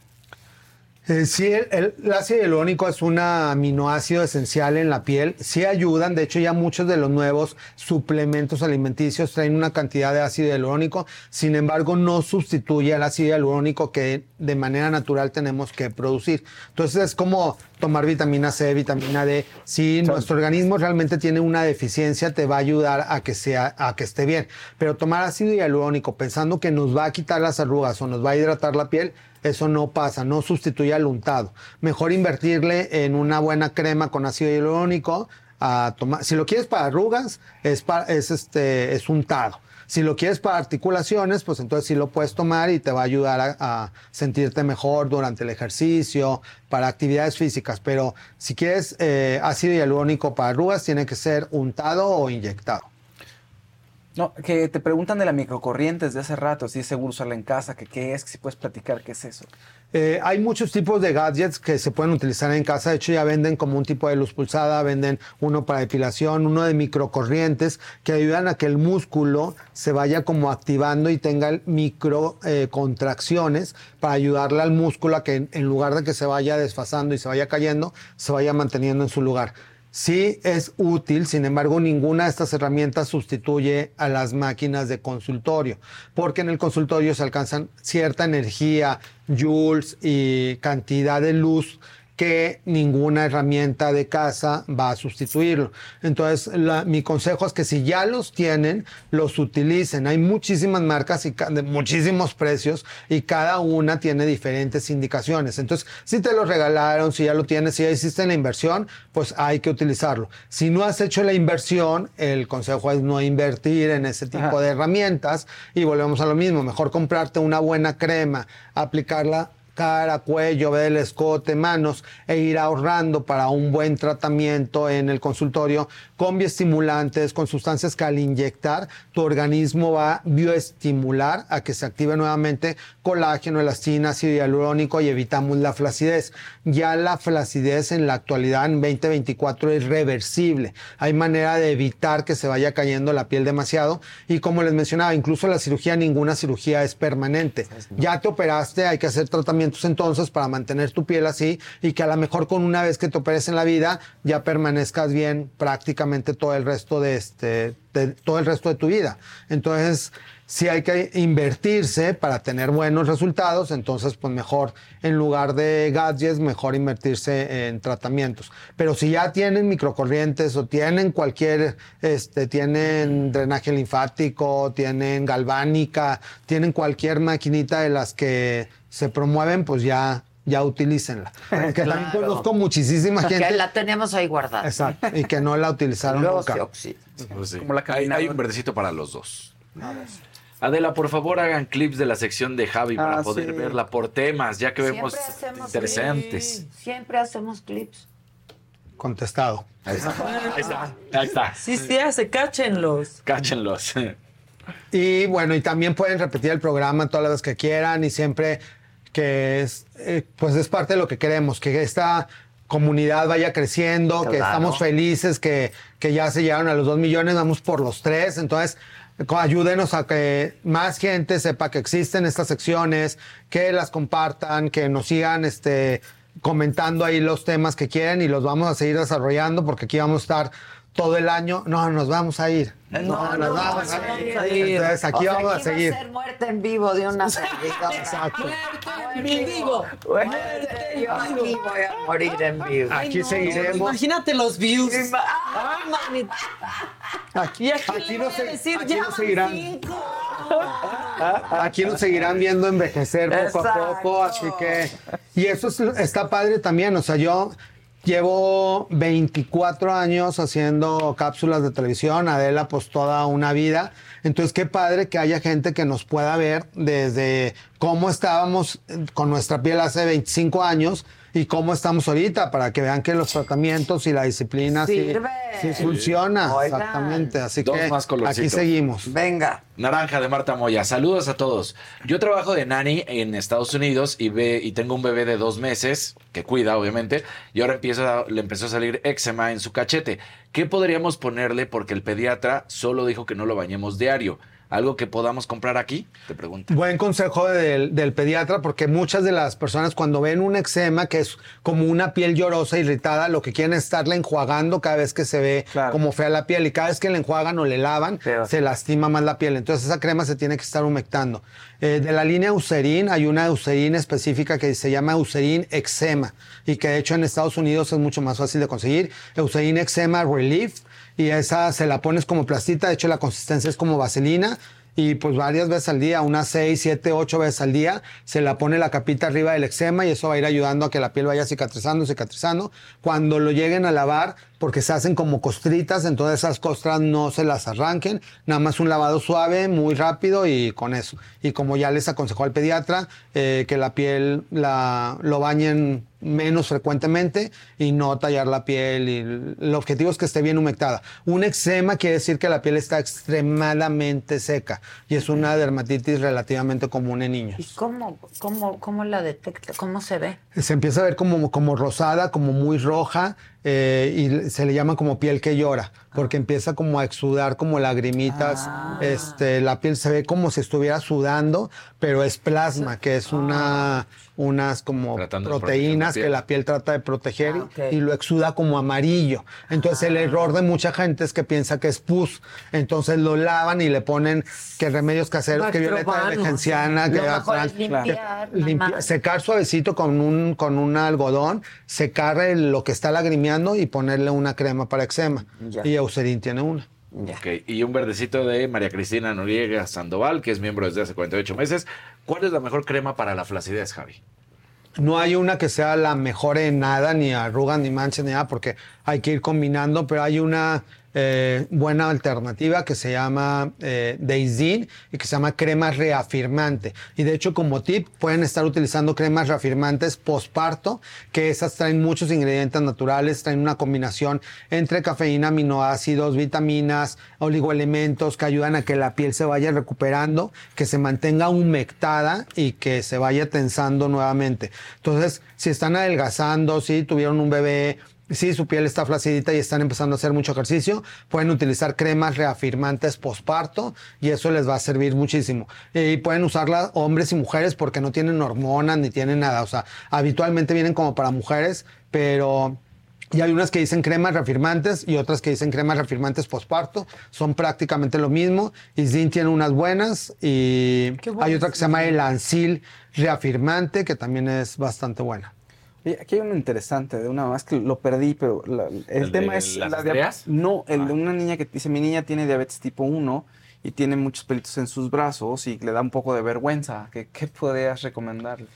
Bueno, eso es eh, relativamente frecuente y tiene que ver con un síndrome que se llama eh, síndrome metabólico y en donde desde muy niñas por la diabetes tienen resistencia a la insulina. Entonces la resistencia a la insulina da un tipo de receptores en donde tienen mucho más vellito, no solamente las niñas, sino también diabéticos 2 o adultos y que tienen inclusive, son este, chicas que tienen la patilla casi hasta la línea mandibular, tienen más vellito de lo normal, van a batallar más con acné, generalmente tienen ciclos menstruales irregulares, muchas veces se asocia con ovarios poliquísticos y pues pueden tener eh, problemas para llegar a embarazarse porque todo tiene un origen hormonal. Entonces, tip para esa niña, pues ni modo, tiene que estar súper bien educada en hábitos alimenticios, tratar de no comer eh, pues cosas que tengan azúcar, eh, tratar de limitar carbohidratos, tener bien checado su peso para que no vaya a tener sobrepeso, porque el sobrepeso incrementa tanto el vello como la resistencia a la insulina y para que se sienta mejor, porque hay que ayudarles cosméticamente,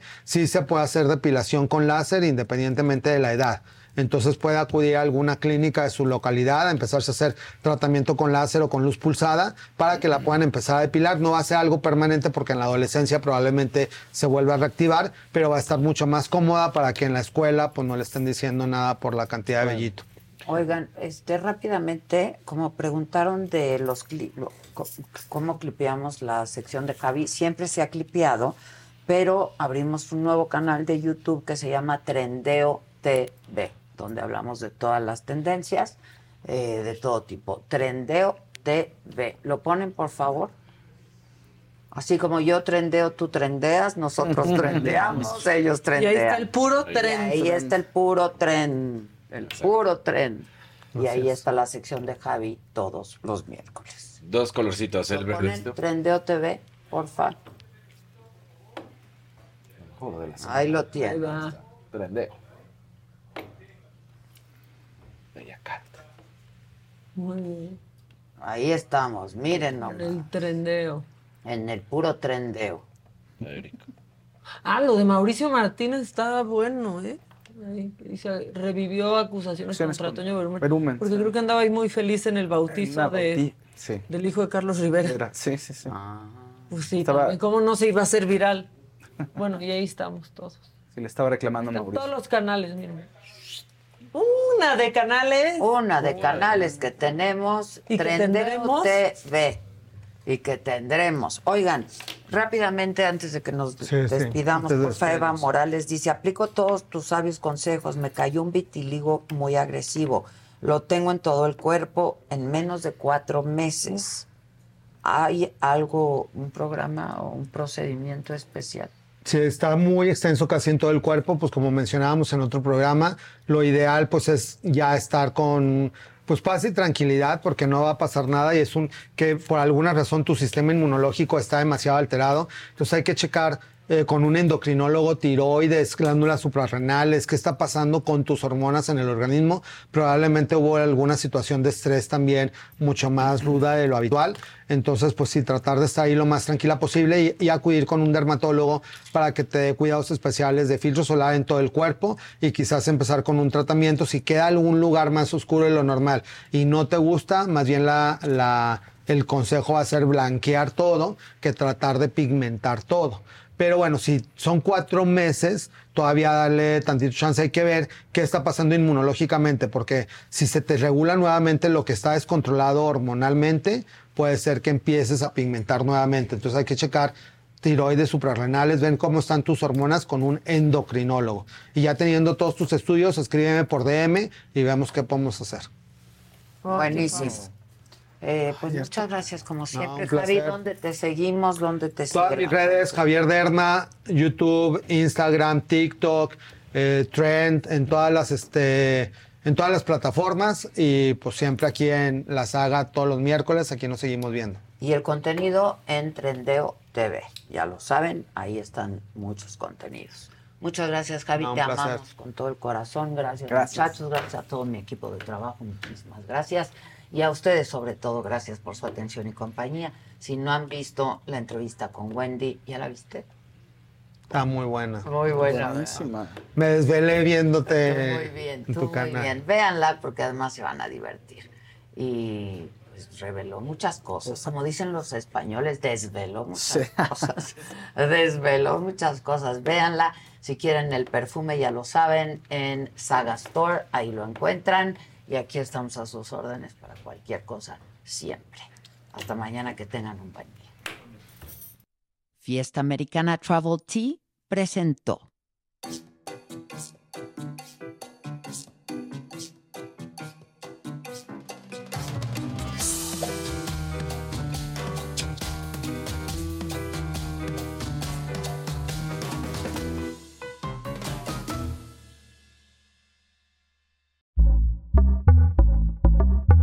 Pitaya.